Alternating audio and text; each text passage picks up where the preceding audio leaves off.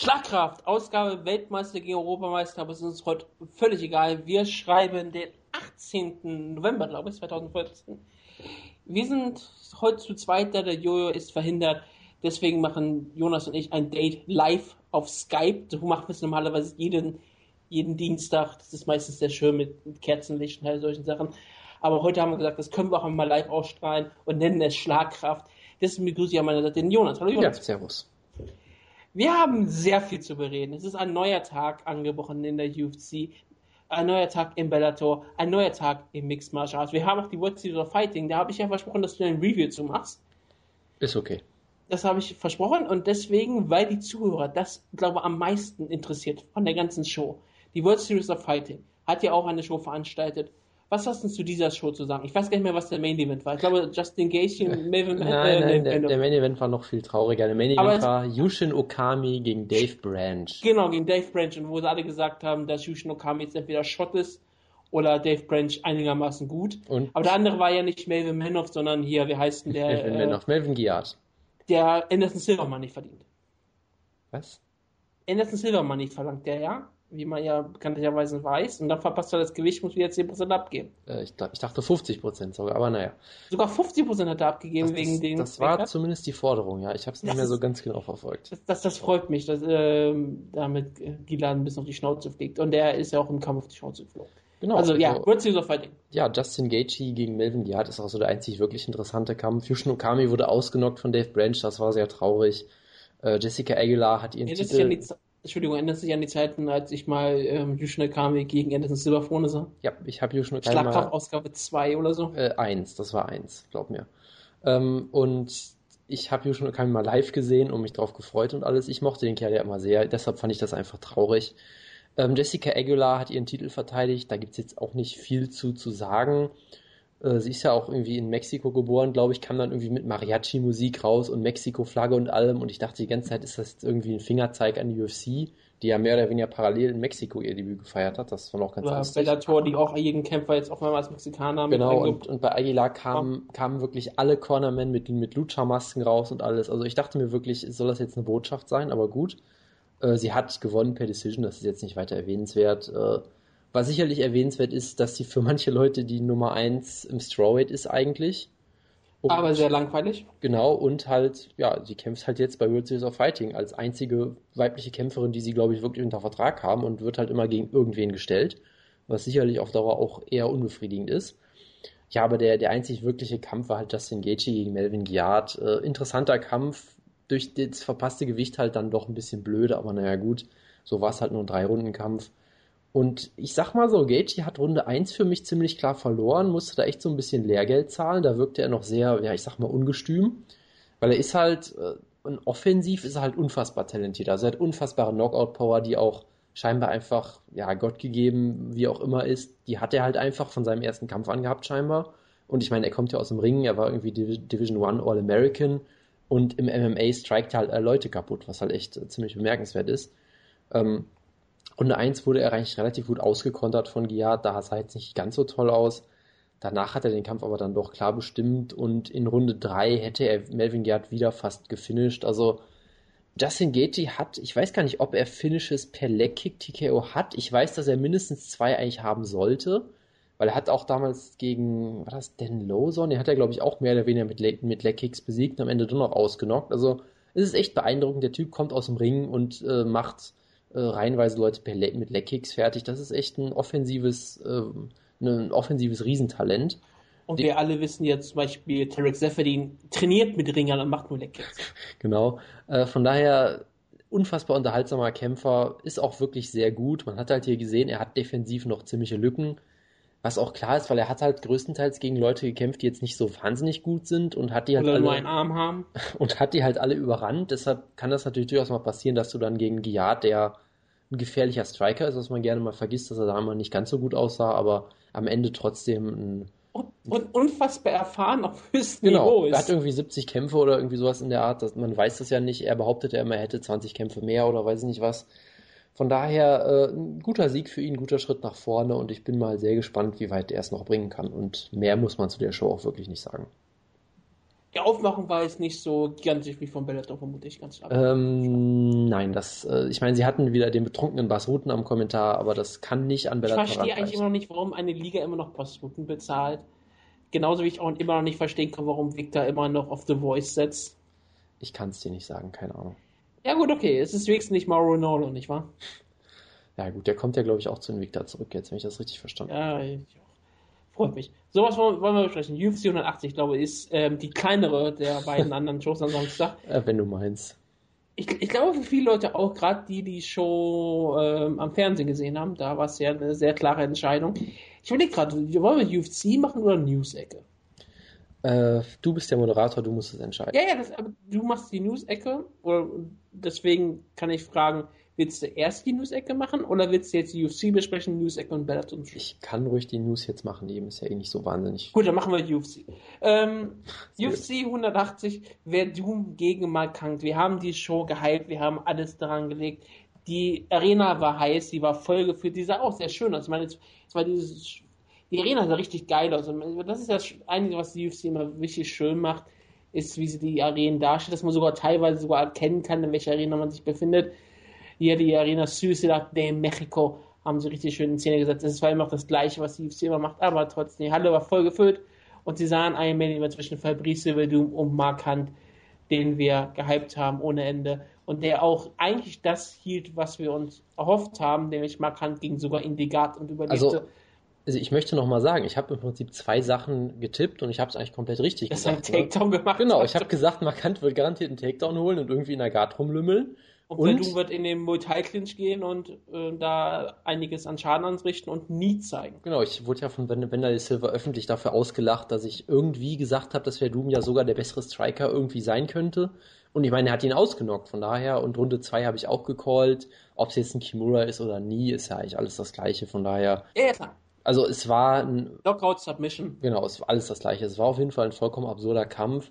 Mark Hunt sah unfassbar gut aus bis dahin. Ja, das will man ganz klar sagen. Ja? Wenn man sagt, dass, dass du denkst, Verdum wäre irgendwie der bessere Striker. In der ersten Runde wurde Verdum ein paar Mal getroffen, hat auf einmal alles Selbstvertrauen verloren, was er jemals hatte in seinem Striking. Oh ja. Und das hat man wirklich gesehen. Also, also das er, fand ich beeindruckend. Er hat irgendwie alles verloren, weil es gab ja auch diesen furchtbar schlimmen Takedown-Versuch. Ich, ich glaube ich glaube es war noch Runde 1, wo wirklich Markant noch nicht mal zur Seite gehen musste im Prinzip. Wo Markant sogar noch Kondition hatte und noch so wirkte, als könnte genau, er also, schnell ausweichen. Also das war schon beeindruckend. Verdun wirkte echt total verunsichert und Markant hat das einfach wirklich traumhaft gemacht. Äh, hat, wie gesagt, in der Guard von Verdun rumgelegen, weil er ist halt markant. Was soll er sonst machen? Das ist halt das, was er macht und, und hat vollkommen er klar überlebt. gewonnen. Die ersten Runden war ja auch zu erwarten. Ich, ich, glaube, viele Leute sind ein bisschen zu negativ gegenüber Markant am Boden. Ich meine, klar, er wurde von jemandem wie ähm, Sean McCorkey getappt, klar. Aber er ist jetzt wieder besser geworden und er hat auch schon gegen andere Leute überlebt am Boden. Und Verdum ist auch jemand, der hat zwar natürlich einen Fehler besiegt, aber Markant ist jetzt nicht unfassbar schlecht und gerade wenn er noch Kondition hat, dann kann er auch ganz gut überleben. Schlimmer wäre es gewesen, wenn es in der dritten, vierten Runde gewesen wäre. Dann hätte Verdum ihn wahrscheinlich immer weniger Sekunden aufgefressen. Aber dazu ist es ja dann nicht gekommen. Aber wie gesagt, Markant hat in der ersten Runde Verdum einigermaßen, einiger, einigermaßen hart getroffen. Gerade auch so eine der allerersten richtigen Schläge hat Verdum ähm, fast schon von den Socken gehauen, dann hat ihn später zum Boden geschlagen. Hand ist nicht dumm hinterhergegangen, sondern hat, als er den, der hat ja wirklich den Text selbst geholt, relativ schlau auch geholt, wo Verdun nicht mit gerechnet hat und äh, dadurch konnte Markant auch in eine Position kommen, in der Verdun nicht die größte Gefahr war, weil er halt kont gut kontrollieren konnte. Also Markant war voller Selbstvertrauen, er hatte wirklich eine unfassbar starke Aktion. Es war so ein bisschen absurd, wie zum Beispiel in Cyborg Santos gegen Nate, Nate, Nate Diaz Kampf, wo er auf einmal auch ähm, Santos auch mit diesem Kampf klar gewonnen hat und dann einen Fehler machte nur hat Markant zwar den Takedown geschafft und war am Boden nicht so blöd wie Cyborg. Aber dann kam die zweite Runde, Markant wirkte langsamer, Verdum gewann an Selbstvertrauen. Aber er wurde, kam, ja, er wurde ja wieder zu Boden geschlagen in der zweiten Runde, glaube ich. Ja, also klar. von daher, es hat sich vielleicht ein bisschen gedreht, aber bis zum Finish lief es eigentlich weiterhin ziemlich gut für Markant, hatte ich das Gefühl. Da hast du auch völlig recht. Das ist etwas, was ich nicht wirklich mehr so drin hatte trotzdem kam Verdun wieder besser rein in den Kampf, man kann wohl langsam, weil äh, man merkte es dadurch, dass er die Takedown zwar immer noch abwehrte, aber er wirkte halt nicht mehr so frisch. trotzdem immer noch unfassbar gefährlich, wie man auch immer noch gesehen hat. Äh, Verdun war sehr sicher. Und dann zeigt er auf einmal dieses wunderbare Flying Knee, traf Markant perfekt an Kinn, ging hinterher, Höptin gab Markant sehr viel Zeit, er hatte aber keine wirkliche Defensive aufgebaut. Ich meine, er hat ja nicht mal wirklich seine Hände irgendwie vor das Gesicht gebracht, sondern wurde ganz ins Gesicht geschlagen und irgendwann musste Höptin einstreiten. Das war dann auch die richtige Entscheidung. Fabrice Verdun verteidigt, äh, nicht verteidigt, gewinnt den Interimstitel. Vielleicht gewinnt er auch damit den Haupttitel, falls ähm, ähm, Kai Welles nicht rechtzeitig zurückkam. Auf jeden Fall hat er sich diesen Titel in seinen letzten Jahren absolut verdient, ist es am Höhepunkt angekommen und ist unser neuer Champion. Ja, also was soll ich da noch sagen? Es war ein unfassbar unterhaltsamer Kampf. Äh, viele Leute fanden ihn ja sehr traurig. Ich muss sagen, habe ich jetzt in dem Sinne gar nicht so empfunden, auch wenn ich natürlich trotzdem ein riesengroßer Fan von Hand bin. Aber ich habe mir halt gedacht, er schafft's halt nicht. Das war mir vorher schon im Prinzip klar. Und ja. ich habe halt in dem Moment einfach gedacht, ey, der Typ hat vor ein paar Jahren gegen Sean McCorkle verloren, ja. Und hat jetzt Verdun zu Boden genommen. Da ist jetzt für mich kein großer Grund, traurig zu sein, sondern es ist einfach immer noch unfassbar, wie viel er noch erreicht hat und wie er seine Karriere nochmal umgedreht hat. Und der Kerl hat in 18 Sekunden gegen Malin Mönne verloren. Genau, und das wurde ja auch noch öfter thematisiert in diesem Wochenende. Und deshalb, der hat so viel geschafft und ich weiß nicht, Mark Hunt muss kein Champion sein, er ist trotzdem der, der Champion der Herzen und das reicht eigentlich auch. Deshalb, Verdum hat sich natürlich auch absolut verdient, von daher, ich war einfach von dem Kampf sehr, sehr unterhalten und habe mich eigentlich für beide gefreut durchaus. Und ich halt meine, Mark Hunt hat ja nichts verloren in dem Kampf. Der ist ja ne, absolut nicht. Also außer Eigentlich hat er vieles gewonnen noch. Ja, im Prinzip schon. Muss man wirklich auf seinen Rekord auch nur in den letzten vier Kämpfen gucken. Er ist da jetzt 1, 2 und 1. Wenn man jetzt den Verdun-Kampf mitzählt, ne? Sein Rekord ist schon eigentlich nicht so gut, aber er hat halt diese, diese wunderbare Ausstrahlung, alle Leute lieben ihn. Und wie er seine Karriere wieder auf, ähm, auf die richtige Bahn lenkt, das ist unglaublich. Der war im Zuckerhalb-Tournament. Und zwar als jemand, als Witzkandidat. Als, als Freakshow, nicht als echter Kämpfer, ja. ja. Nicht, nicht als echter Kämpfer, nicht als jemand, hu, sondern als jemand, der mal im Jahr 2005 Leute links und rechts ausnockte und jetzt ein Freakshow-Kämpfer ist, der gegen Melvin Mandoff in 18 Sekunden verloren hat. Und dann gegen Gegard Musashi keine Chance hatte. Gegen Middleweight oder Light Heavyweight, je nachdem, wie du jetzt siehst. Ähm, ja, und jetzt ist er im UFC Main Event gewesen und Leute gaben ihm die Chance. Das Geile war ja daran, ich habe ja ähm, hier man sagt immer so Follow Friday auf Twitter. Ich habe den Fight-Kurs mal wieder ge gefolgt, was sich sehr, sehr lohnt, wenn man ihn findet. Ich weiß gar nicht, ob er Fight-Kurs heißt, aber auf jeden Fall würde man ihn dann finden. Der tweetet sehr, sehr viel auch über äh, Boxen und Kickboxen. Deswegen habe ich ihn an den Tag gefolgt, weil halt so viele Shows waren, wo ich halt sehr viel Informationen haben wollte. Ich wollte auch ein bisschen was über die Klitschkos wissen. Das ist immer sehr interessant, was die ganzen ähm, Amerikaner dazu sagen. Aber der, äh, was wollte ich eigentlich gerade sagen? Das kann ich dir nicht sagen. ich habe gerade komplett den Faden verloren bei diesen. Ähm, was hat er, was hat er über ähm, Mark Hunt? Stimmt, jetzt wollte ich wieder was sagen. Mark Hunt war auf einmal nach der, zweiten, nach der ersten Runde der Favorit bei den live Das ist schon Und großartig. Da wird, hat er gesagt, dafür werden so viele Leute gefeuert werden. Da werden Buchmacher ihren Job verloren haben. Die Live-Buchmacher von vielen ähm, Las Vegas-Leuten haben mir wahrscheinlich den Kopf verloren. Denn er war wirklich auf einmal Favorit. Er war noch nicht mal wirklich knapp. Er war auf einmal so bei minus 200 oder so. Also Verdun wohl auf einmal von, ich glaube, das war irgendwie bei minus 400 oder was auch immer. Da waren wir ziemlich hoch, ne? Wird ja mal Anfang, wird ja eingeblendet von der UFC. Ich achte mhm. da nicht drauf. Auf einmal war Verdun irgendwo bei plus irgendwas. Er war auf jeden Fall auf einmal der Außenseiter. Und dann gewinnt er gerade in der Runde, in der Außenseiter geworden ist. Das, da können einige Leute ziemlich gutes Geld gemacht haben. Oh ja. Aber ja, was, was, was sagt sie jetzt zu, zu den Champions? Jetzt gehen wir immer nicht auf den Verlierer drauf ein. Tolle Karriere, markant hat.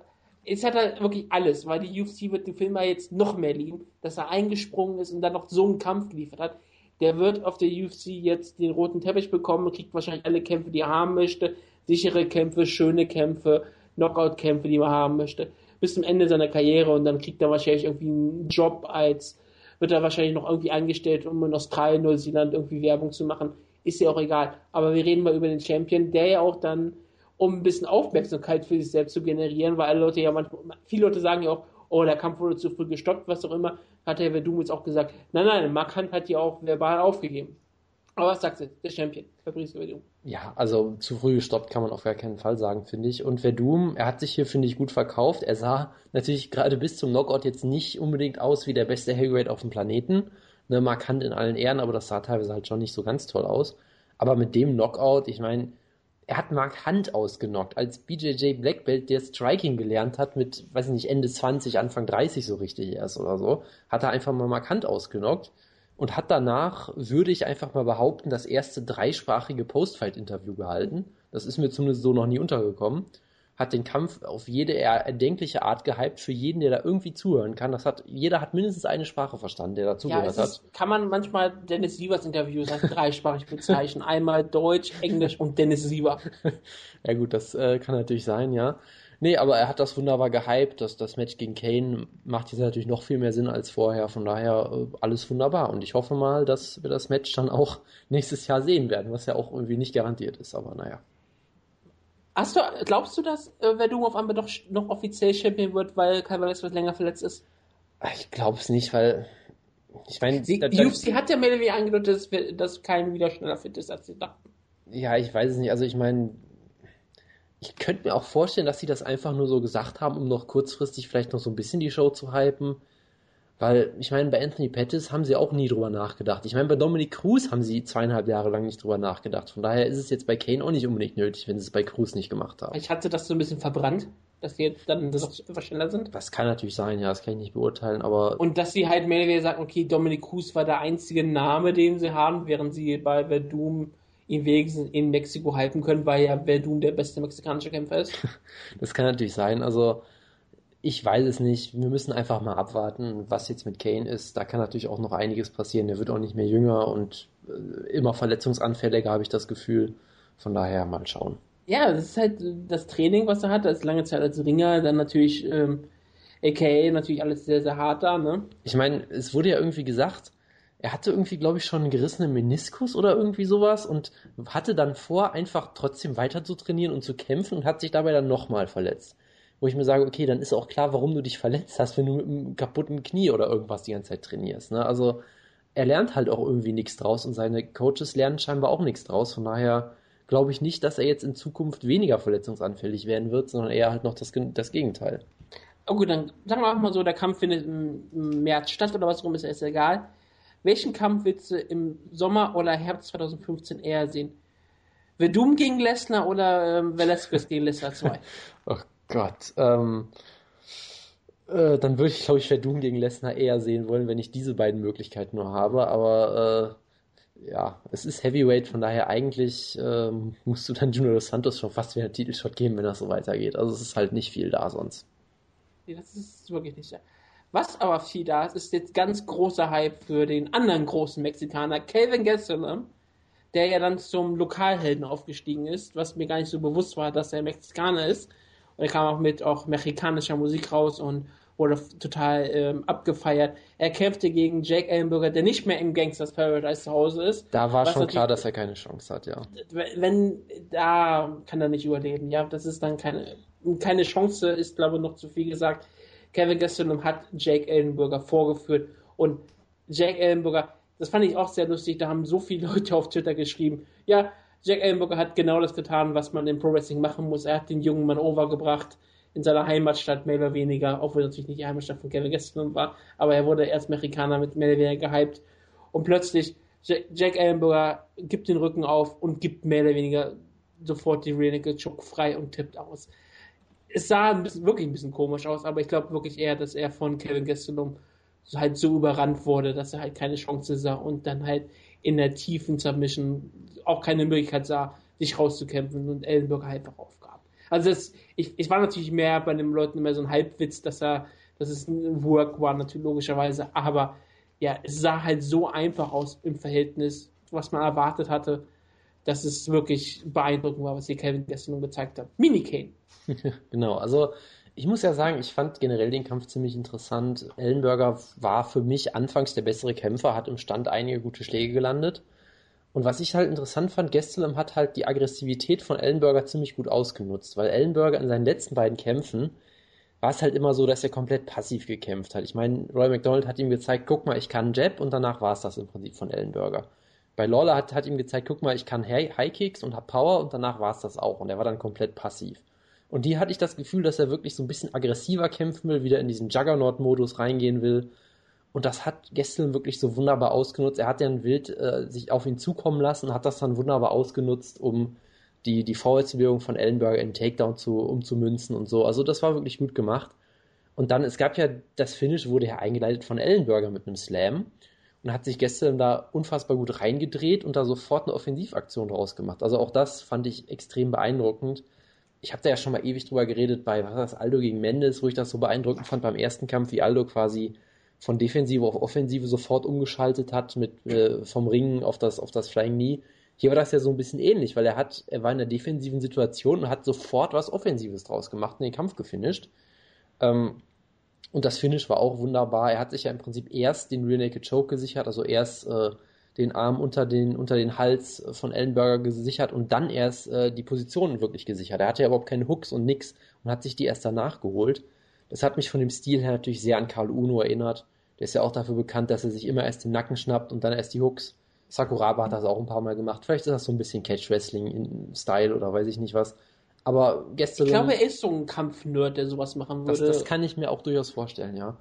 Ähm, von daher, ich war sehr beeindruckt von, äh, von Gestelem, von Ellenberger. Wie gesagt, so ganz schlecht sah er auch nicht aus bis dahin, aber wie er sich dann Nein, finishen lässt, äh, das hat schon große Klasse gezeigt von Gestelem. Kevin Gestelem wirkte auch immer so viel älter als vorher. Ich, vorher, ich, ich habe immer noch den Kopf, wie jung, wie junger bei Ultimate Fighter wirkte.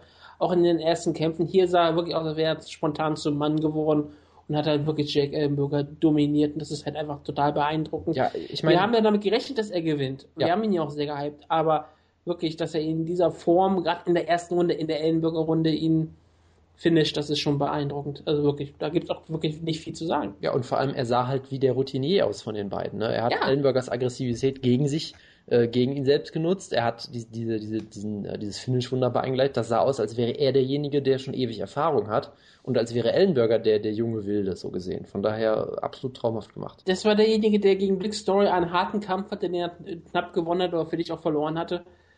Und danach gegen Nico Musoka, der auch nicht besonders stark aussah, das Gewicht nicht machte, aber ähm, trotzdem immer wieder gehypt wurde und das auch zu, wie man jetzt sagen würde, wahrscheinlich auch zu Recht klar, Jack wir haben Jack Ellenberger genannt, er ist der klare Gatekeeper. Und diesen klaren Gatekeeper hat er jetzt mal kurz ähm, die Grenzen aufgezeigt.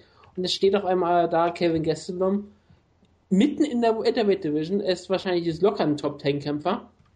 Wenn, äh, ist auch wenn nicht sogar eher Fall. mehr. Er war vorher, glaube ich, schon Nummer 11 oder sowas, von daher muss er jetzt. Ja, ja, aber auch was wir so immer als Top-Kämpfer nennen. Jetzt ist er bei der UFC auf Rang 7 gerankt, unter Hector Lombard und Matt Brown. Und ein Platz über Damien Meyer. Das ist schon, dass er gehört da jetzt schon rein. Das, da muss man jetzt schon überlegen, was machst du mit ihm? Baust du ihn jetzt langsam auf? Gibst du denn jetzt zwar wie, wieder einen Top 15 Kämpfer, so der Marke Ryan LeFlair, Gunnar Nelson, oder gibst du ihn jetzt mehr? Gibst du ihn jetzt Hector Lombard, Damien Meyer? Matt Brown ähm, Terrence Sieger? Das ist eine interessante Frage, ja. Also ich meine, nachdem er jetzt so einen Top 10 Gegner besiegt hat. Er ist hat, 23, muss man noch dazu sagen. Das ist richtig, ja. Also es ist schwierig. Also ich meine, gegen Rick Story kannst du ihn nicht schon wieder stellen, das ist klar. Äh, wie sieht es denn mit jemandem aus wie Jordan Mean zum Beispiel? Das, den kann man, den nenne ich immer, den werde ich auch hier wieder nennen, das würde durchaus Sinn machen. Sind beide auch total jung. Ich glaube, genau. John Mean ist inzwischen noch jünger. Genau, Gunnar Nelson macht keinen Sinn, weil der gerade das verloren hat natürlich. Ryan DeFlair ginge sicherlich auch. Ich meinte auch mehr so vom mm, ja, Bereich her. Schon klar. Ähm, ja, Condit, man weiß ja überhaupt nicht, wann der wiederkommt, habe ich das Gefühl. Äh, Lombard hat erstmal seinen komischen Kampf gegen, äh, wie heißt er nochmal? Äh, der World Series of Fighting Typ. Jetzt fällt mir der Name nicht ein. Ist ja auch egal. Also, äh, du meinst? Josh Bergman. Josh Bergman. Der People's Warrior oder wie er jetzt John heißt. Pitch Besieger. Genau.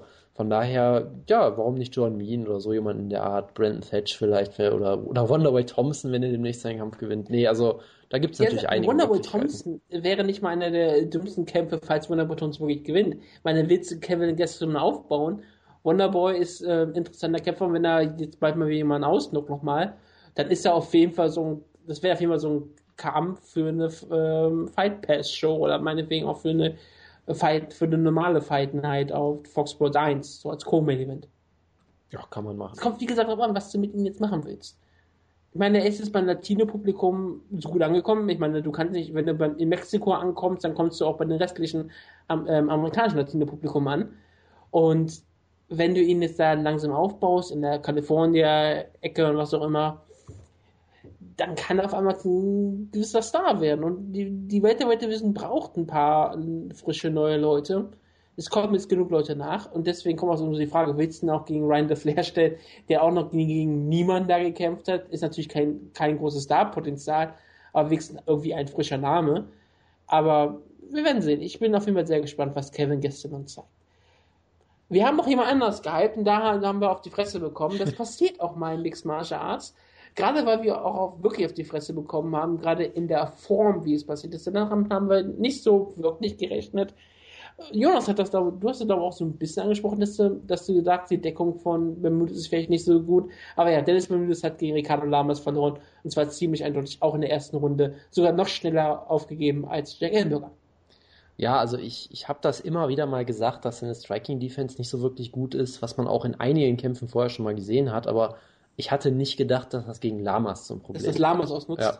Also ich habe ja sogar noch äh, ein Posting auf dem Cyborg gemacht, weil Leute sich gewundert haben, dass wir ihn so klar vorne sehen, habe ich dann nochmal verteidigt und gesagt, ja, das, das, die einzige Schwäche, die ich bei Bermudez sehe, ist die Striking Defense und das einzige, wo ich Lamas wirklich gut sehe, ist die Top Control. Also kann man, wenn man das beides kombiniert, kommt man vielleicht drauf, wie der Kampf gelaufen ist, so ungefähr.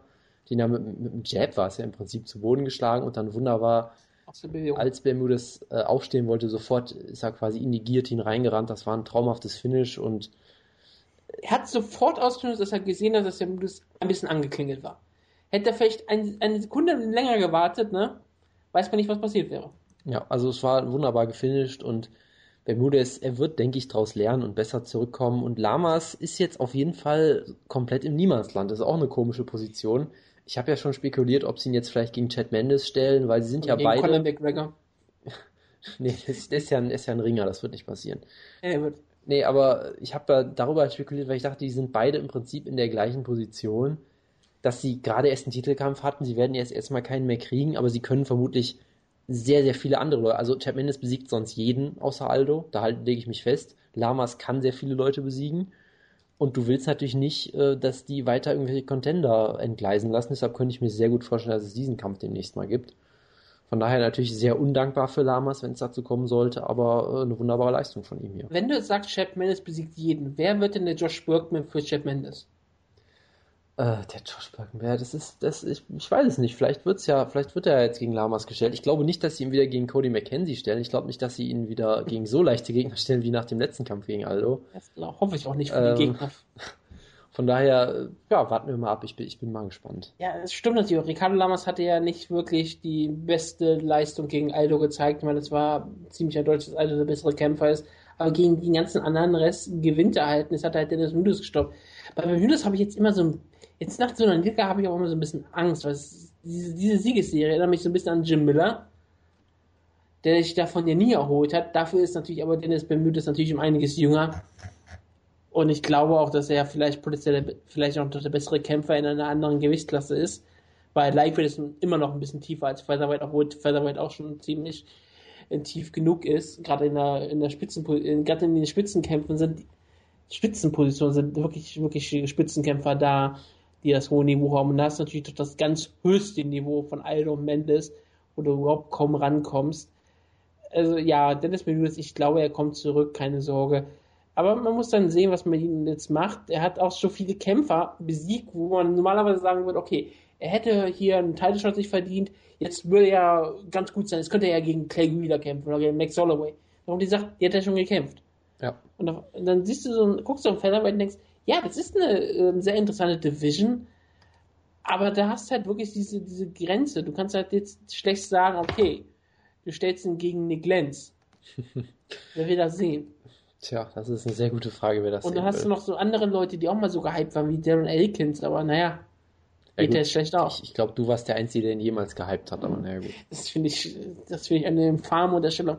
Was du natürlich machen kannst, ist, ähm, wer auch immer, ähm, das klingt so, gerade wenn wir ihn jetzt immer erwähnen, wenn ähm, der Verlierer von McGregor und Siever, fände ich einen sehr interessanten Kampf für Bermudes falls McGregor wirklich verliert gegen Dennis Lieber, was ähm, jetzt nicht äh, zu erwarten ist, aber natürlich trotzdem passieren kann, weil der Receiver haut ja hart zu, dann ist natürlich ein, dann ist, muss Conor McGregor eigentlich sofort wieder geschützt werden, aber manchmal ist die UFC dann sogar sehr aggressiv mit ihren Kämpfern und stellt sie dann erst recht gegen etwas härtere Gegner und wirklich zu gucken, lohnt sich der Hype dann auch noch.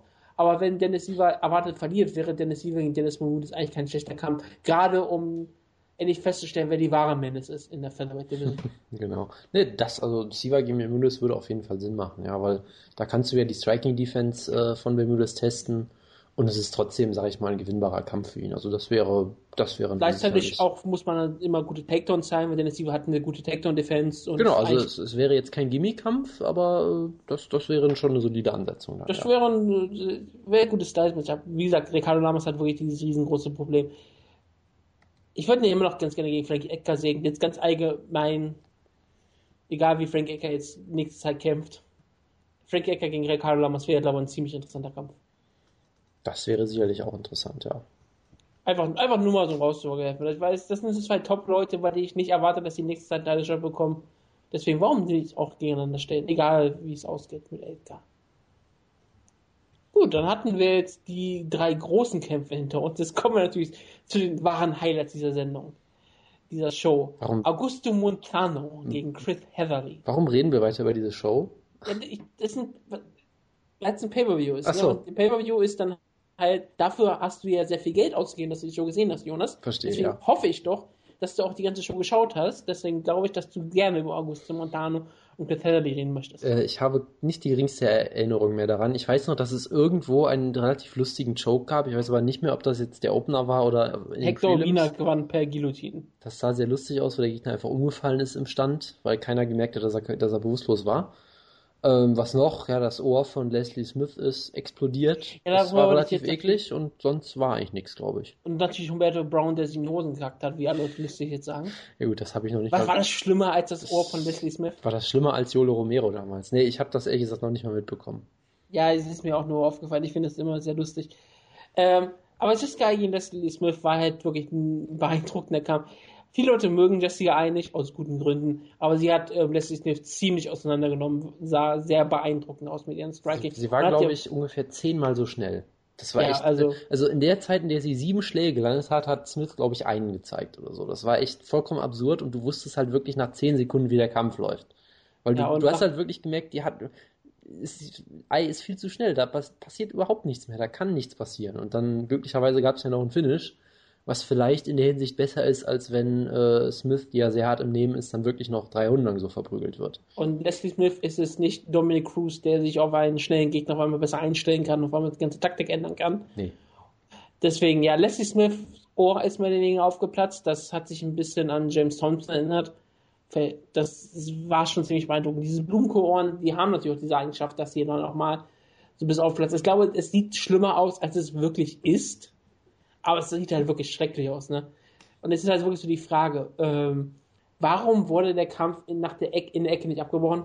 Ich meine, nach, nach der ersten Runde, wenn die Ärzte da kommen und wirklich sehen, dass du halt auf das ganze Kalzium im Ohr schauen kannst und es nur so ein bisschen dranhängt am Ohr, warum wird die Kämpferin nicht geschützt? Dass Leslie Survivor kämpfen möchte, ist logisch. Sie hat es ja auch später äh, sogar äh, verstanden, warum der Kampf abgebrochen wurde dass sie sagte, die Ärzte wollen mich ja nur schützen, alles ist in Ordnung, sie ist nicht wirklich sauer. Was ja dann auch wieder zeigt, dass sie okay ist. Da im Ring war sie natürlich ähm, aufgebracht, logischerweise, weil sie das Ohr ja selbst nicht sehen kann. Ja, und selbst wenn sie so auf Adrenalin, dass sie halt einfach, ist sie egal ist. Ne? Klar, das kann man selbst in dem Moment, glaube ich, nie wirklich einschätzen. Logischerweise. Aber warum sagen die Ärzte nicht, äh, Frau Smith, ihr Ohr ist ab? Das ist eine sehr gute Frage, die ich dir nicht beantworten kann. Also, immerhin bin ich mal froh, dass wir hier nicht zu so einem Sakuraba-Vorfall noch gekommen sind, wo wirklich was abfällt, aber es war auch so schon eklig genug. Von daher ja, äh, hoffen wir mal, dass alles gut verheilt. Ich fand es sehr schön, wie die ganzen Seiten dann darüber berichtet haben, wie Bloody Able sogar wirklich so eine äh, ganz klar sagte, hier, Achtung, Graphic, nicht draufklicken und das Bild schon nebenbei auf der Hauptseite hat.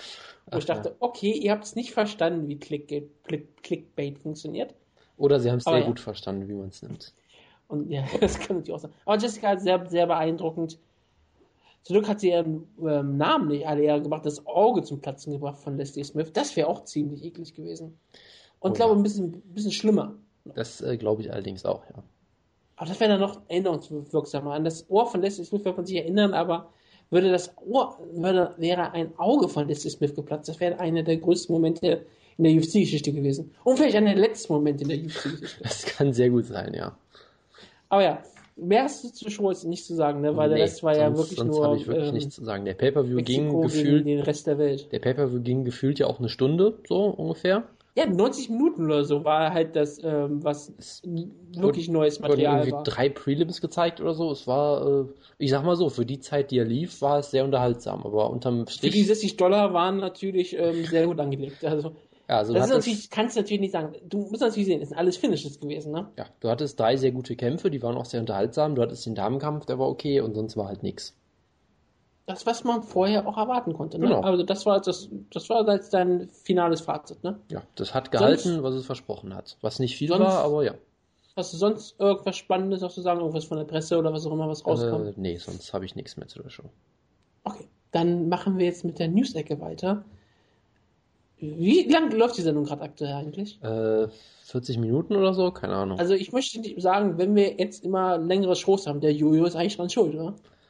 Äh, das würde ich erst sagen, wenn wir die Show zu Ende haben. Das stimmt. Also soll, soll, ich mal, soll ich mal mit dem natürlich wichtigsten News des, des Jahres Nein, nein, nein, nein, ich muss ja eigentlich, ich muss ja kurz sagen. Okay, gut. Wir, wir haben ja wirklich, wir wollten ja am Sonntag tapen, dann kam bei mir ein bisschen was dazwischen, war ein bisschen Pech dabei. Montag hattest du keine Zeit, jetzt konnte Julia nicht, deswegen haben wir es zusammen gemacht. Wir sollen uns eigentlich glücklich schätzen. Denn weißt du, wie schlimm das manchmal ist, wenn wir eine Show tapen, auf einmal, dann kommt auf einmal was ganz Großes und wir haben immer so gesagt, oh Gott, hätten wir jetzt am Montag getaped, hätten wir jetzt ein einziges Mal am Montag getaped, hätten wir wenigstens drüber reden können. Jetzt müssen wir eine Woche drauf warten, alle anderen haben schon drüber geredet, es ist nicht mehr interessant. Jetzt hatten wir das große Glück. Es ist Dienstag, wir können drüber reden. Die UFC hat eine riesengroße Presseveranstaltung gemacht Gott. und hat eine der größten Nachrichten gemacht überhaupt. Und ich gebe jetzt Jonas das Wort, weil wir alle sind, wir sind, wir sind alle noch frisch über, wir sind noch frisch aufgedreht von dieser Nachricht, aufgewühlt und wollen alle diskutieren drüber. Jonas, was ist denn passiert? Also darf ich mal ganz ehrlich sagen, ich habe das ja gestern in unserem ominösen Gruppenchat gesehen über äh, Hashtag The Time is Now oder was auch immer und ich hatte Ja, wirklich nicht die geringste Ahnung, worum es geht. Also ich habe dir auch gefragt, ich habe dir gefragt, worum, worüber redet ihr überhaupt? Und dann wurde gesagt, ja die Pressekonferenz. Ja, welche Pressekonferenz? Also scheinbar wurde eine Pressekonferenz riesengroß gehypt, dass es da riesige News gibt. Und die News war dann, und die News war dann, äh, ja, wir haben die News jetzt nicht rechtzeitig geschafft, deshalb gibt's jetzt Was? nichts. Bitte? Was? Die große News war, dass äh, sie es nicht rechtzeitig geschafft haben, die große News zu finalisieren. Deshalb Meint die UFC das eigentlich ernst? Ähm, ich befürchte ja. Ich meine, ich meine ganz ehrlich, du machst eine New, du machst eine Pressekonferenz, die gibst du raus, weil du irgendwas, ver- du möchtest ja irgendwas an die Welt senden und dann auf einmal sitzt du da und hast die News nicht und musst dann irgendwie sagen, okay, scheiße, was haben wir jetzt? Okay, wir, wir bringen, wir wollten zwar auch nebenbei natürlich unseren Terminplan rausbringen und die ganzen äh, Mail-Eventer hier haben für ein paar Fragen, aber jetzt auf einmal haben wir diese News nicht und auf einmal steht da Dana White und sagt, ja, wir haben die News nicht. Äh, stellt uns ein paar Fragen und äh, bitte stellt mir heute keine Fragen. Ich bin völlig durch den Wind. Ich kann keine richtig beantworten. Und wenn ihr mich fragt, wer irgendwie Ultimate Fighter trainiert, habe ich keine Ahnung, wer da im Haus ist. Und bitte fragt Ronda Rousey nicht, wer die Favoritin in der Ultimate Fighter Show jetzt ist, weil sie hat mehr oder weniger gesagt, wer die Staffel wahrscheinlich im Finale äh, steht. Hervorragend. Weil man würde ja Ronda Rousey nicht irgendwie schlecht dastehen lassen, sondern die kriegt halt das gesagt, was die UFC sagen möchte. Die hat auch gesagt, dass sie die Show nicht schaut. Deswegen alles in Ordnung. Sehr gut. Aber ja, ähm, da war diese Pressekonferenz und ich glaube, die, die, die größte Nachricht aller Zeiten. Und dann ist die größte Nachricht aller Zeiten, dass äh, Conor McGregor nicht besonders gut im Tweeten ist. Genau, das war nämlich. Nein, nein, eigentlich wurde bestimmt wieder sein Handy geklaut und das ist halt der größte Nachteil. Genau. Und er hat das schnell genug gemerkt. John Jones hat Ja. ihm das Handy geklaut. Ja, John Jones hat ihm das Handy geklaut und hat ihm das aber dann wiedergegeben und hat gesagt, hier, das hat jemand dir geklaut, ich bin so nett und gebe es dir wieder. Weil John Jones ist ein Held, der äh, rettet ja Leute. Absolut. Und dann hat, dann hat Conor McGregor gesehen, oh Gott, da ist ja ein riesen schlechter Post, hat den sofort gelöscht, so nett wie er ist. Hat sich dafür sogar noch entschuldigt. Ja, das ist extrem nett, ja. Damit hast du natürlich die größte News des Jahres jetzt schon äh, weggehauen. Dann mache ich Ja, die damit größte einfach News der weiter. Nazi ist der, dieser Nazi-Witz. Äh, das Lustige daran ist, ist ja nicht mal ein Witz gewesen. Er hat einfach nur gesagt, hier Nazi. Das ist halt nicht mal lustig. Ja, die, die, Und- die, die beste Reaktion dazu, die ich hier gelesen habe, wo jemand gesagt hat, äh, dass das Schlimme, was Conor McGregor gemacht hat, ist, er hat Dennis Siever und Roy McDonald verwechselt. Die sehen sich noch nicht mal ähnlich. Das Beste, aber gut, okay. Ich kann es natürlich so ein bisschen verstehen. Ich meine, hast du Dennis Siever angesehen, der sah so großartig aus mit dieser Presseveranstaltung, in seiner geilen Lederjacke. auf einmal ist bei mir, bin ich komplett gehypt auf Dennis Siever, ja. Ich, ich war die ganze Zeit so, okay, er hat einen Doping vergegen getan, deswegen bin ich das nicht mehr so heiß auf Dennis Siever. Ich mag Conor McGregor nicht, deswegen ist mir der Kampf so überraschenderweise fast so ein bisschen egal. Aber dann auf einmal sitzt da Dennis Siever in dieser geilen Lederjacke Es braucht manchmal sehr komische Sachen, um dich zu hypen. und starrt Leute in den Tod, ja. Sieht, manche Leute sagen, er sieht aus wie ein Bond-Bösewicht, manche sagen, er sieht aus wie Daniel Craig. Und ich sage einfach nur, er sieht einfach aus wie ein Superstar, ja. In dieser geilen Jacke. Und ich habe nur gehofft, dass sie noch so Leuchtionen dran hat, die dann irgendwann irgendwann draufklickt und man leuchtet die Jacke. So wie der Real Rock'n'Roller. Finn Baylor jetzt natürlich. Aber ähm, ich war total, danach war ich total gehypt für den Kampf, weil ich jetzt hoffe, dass Dennis Siever in dieser Jacke rauskommt und damit dann Conor McGregor verprügelt. Da können wir alle nur drauf hoffen, ja. Aber ja, ähm, das war halt die große Nachricht und halt, äh, es gab Stereo zwischen Anderson Silva und Nate Diaz. Nick Diaz. Es gab, es gab, ja, ich denke, ich verwechsel die beiden gerade die ganze Zeit, das ist echt schrecklich. Es gab einen ähm, MA-Kämpfer, der äh, im Pressebereich aufgestanden ist und hat Dana White gefordert, ihn unter Vertrag zu nehmen. Hervorragend. Er hat einen alles mitbekommen. 7-5-Rekord oder was auch immer. Und hat halt gesagt, dass die Hälfte der Kämpfer, die in der UFC ähm, kämpfen, ihn ge bisher geduckt haben und dass sie ihn jetzt unbedingt verpflichten soll. Ich habe jetzt nicht nachgeguckt, wie er genau heißt. Ich habe den Namen irgendwann auch mal nachgeguckt, aber ich habe es wieder vergessen. Und das war, glaube ich, wirklich mehr oder weniger alles. Es gab einen schönen Stern zwischen Ronda Rousey und Ken Zingano und das war's. Dafür sind die ganze, ist die ganze Presselandschaft angeflogen. Aber gut, du fliegst nach Las Vegas, um deinen Job zu machen und dann musst du nicht mal deinen Job machen. Es gibt bestimmt Schlimmeres. Das ist sicherlich richtig, ja. Aber ja, Gut, dann. Newsec. Genau, es ist jetzt nicht so viel passiert. Ich mache mal ein paar Match-Ansetzungen. Äh, Holly Holm ist raus aus ihrem Kampf, hat äh, sich am Nacken verletzt. Ist jetzt Tragisch. auch erstmal weg vom Fenster. Muss man mal gucken. Ich habe jetzt nichts dazu gelesen, wie lange sie jetzt damit erstmal weg ist, aber auf jeden Fall sicherlich schlecht, weil sie hatte halt einen kompletten Aufbaukampf gegen Raquel Pennington und der Kampf war im Prinzip relativ war Käse, aber naja gut, man wollte sie halt aufbauen und jetzt muss man halt erstmal gucken, wie es Jetzt weitergeht. müssen wir uns auch wieder aufbauen. Genau, das auch. Ähm, es gibt noch einen Kampf äh, in der gleichen Division, den ich vor einem Jahr oder so unfassbar gut gefunden hätte und mittlerweile interessiert er mich überhaupt nicht mehr. Nämlich Misha Tate gegen Sarah McMahon.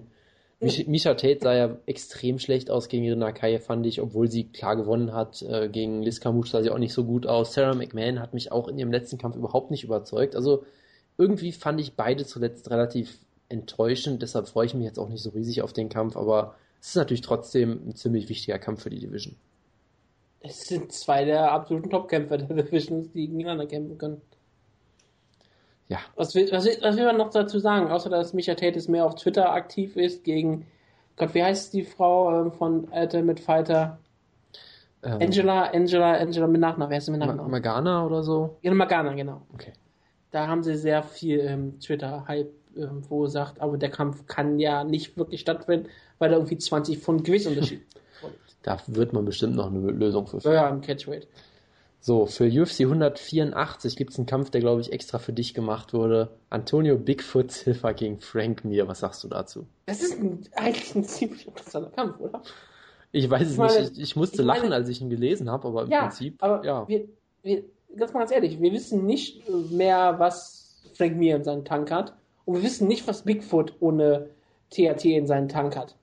Das ist Auf einmal kämpfen richtig, die ja. beiden gegeneinander an. Das sind zwei alte Tanker, die jetzt gegeneinander in den Ring kämpfen, ja. Und die, und die fahren beide los, haben kein, kein Benzin mehr und sie fahren gegeneinander zu. Und irgendwas wird passieren. Ein Unfall auf jeden Fall. Und vielleicht wird ein schöner Unfall oder es wird auch immer ein sehr tragischer Unfall. Manche sagen danach, sollten beide ihre Karriere beenden. Ich weiß es nicht. Beide sollen auf jeden Fall so viel Geld verdienen, wie sie machen möchten. Es sind, also Frank Mir ähm, hat natürlich immer die eine Hoffnung. Wenn Frank Mir diesen Kampf gewinnt, ne, dann kann ja Brock Lesnar zurückkommen.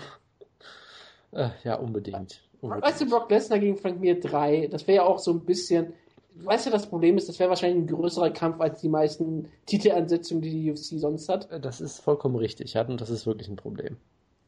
Ja, und das finde ich halt dann auf einmal ziemlich beeindruckend. Was ich auch ziemlich beeindruckend finde, ich gerade durch die Rankings merke ich gerade, Vita Belfort hat eine Position an Jacques Sousa verloren. Das ist eine wunderbare Überleitung von dir natürlich, weil Jacare hat jetzt ja auch einen Kampf bei UFC 184, Ja. nämlich gegen unser Maskottchen Yolo Romero. Yolo Romero. Ein absolut großartiger Kampf. Äh, ich freue mich schon drauf, dass Yolo wieder auf irgendeine total merkwürdige Art und Weise gewinnt, wo ich mich nachher noch frage, was da überhaupt passiert ist. Auf dem Papier ist Jacare natürlich klarer Favorit, aber es ist Yolo Romero, es wird irgendwas Beklopptes auf jeden Fall passieren.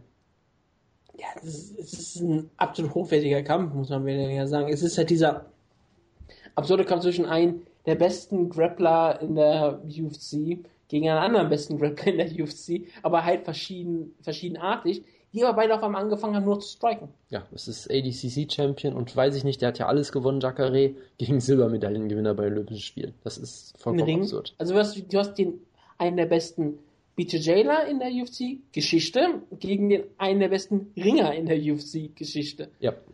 Und die beiden kämpfen gegeneinander und die beiden werden nicht zu Boden gehen. Genau, der Kampf wird vollkommen im Stand stattfinden, vermutlich. Und da ist der Kampf, ich will nicht sagen, der Kampf ist offen.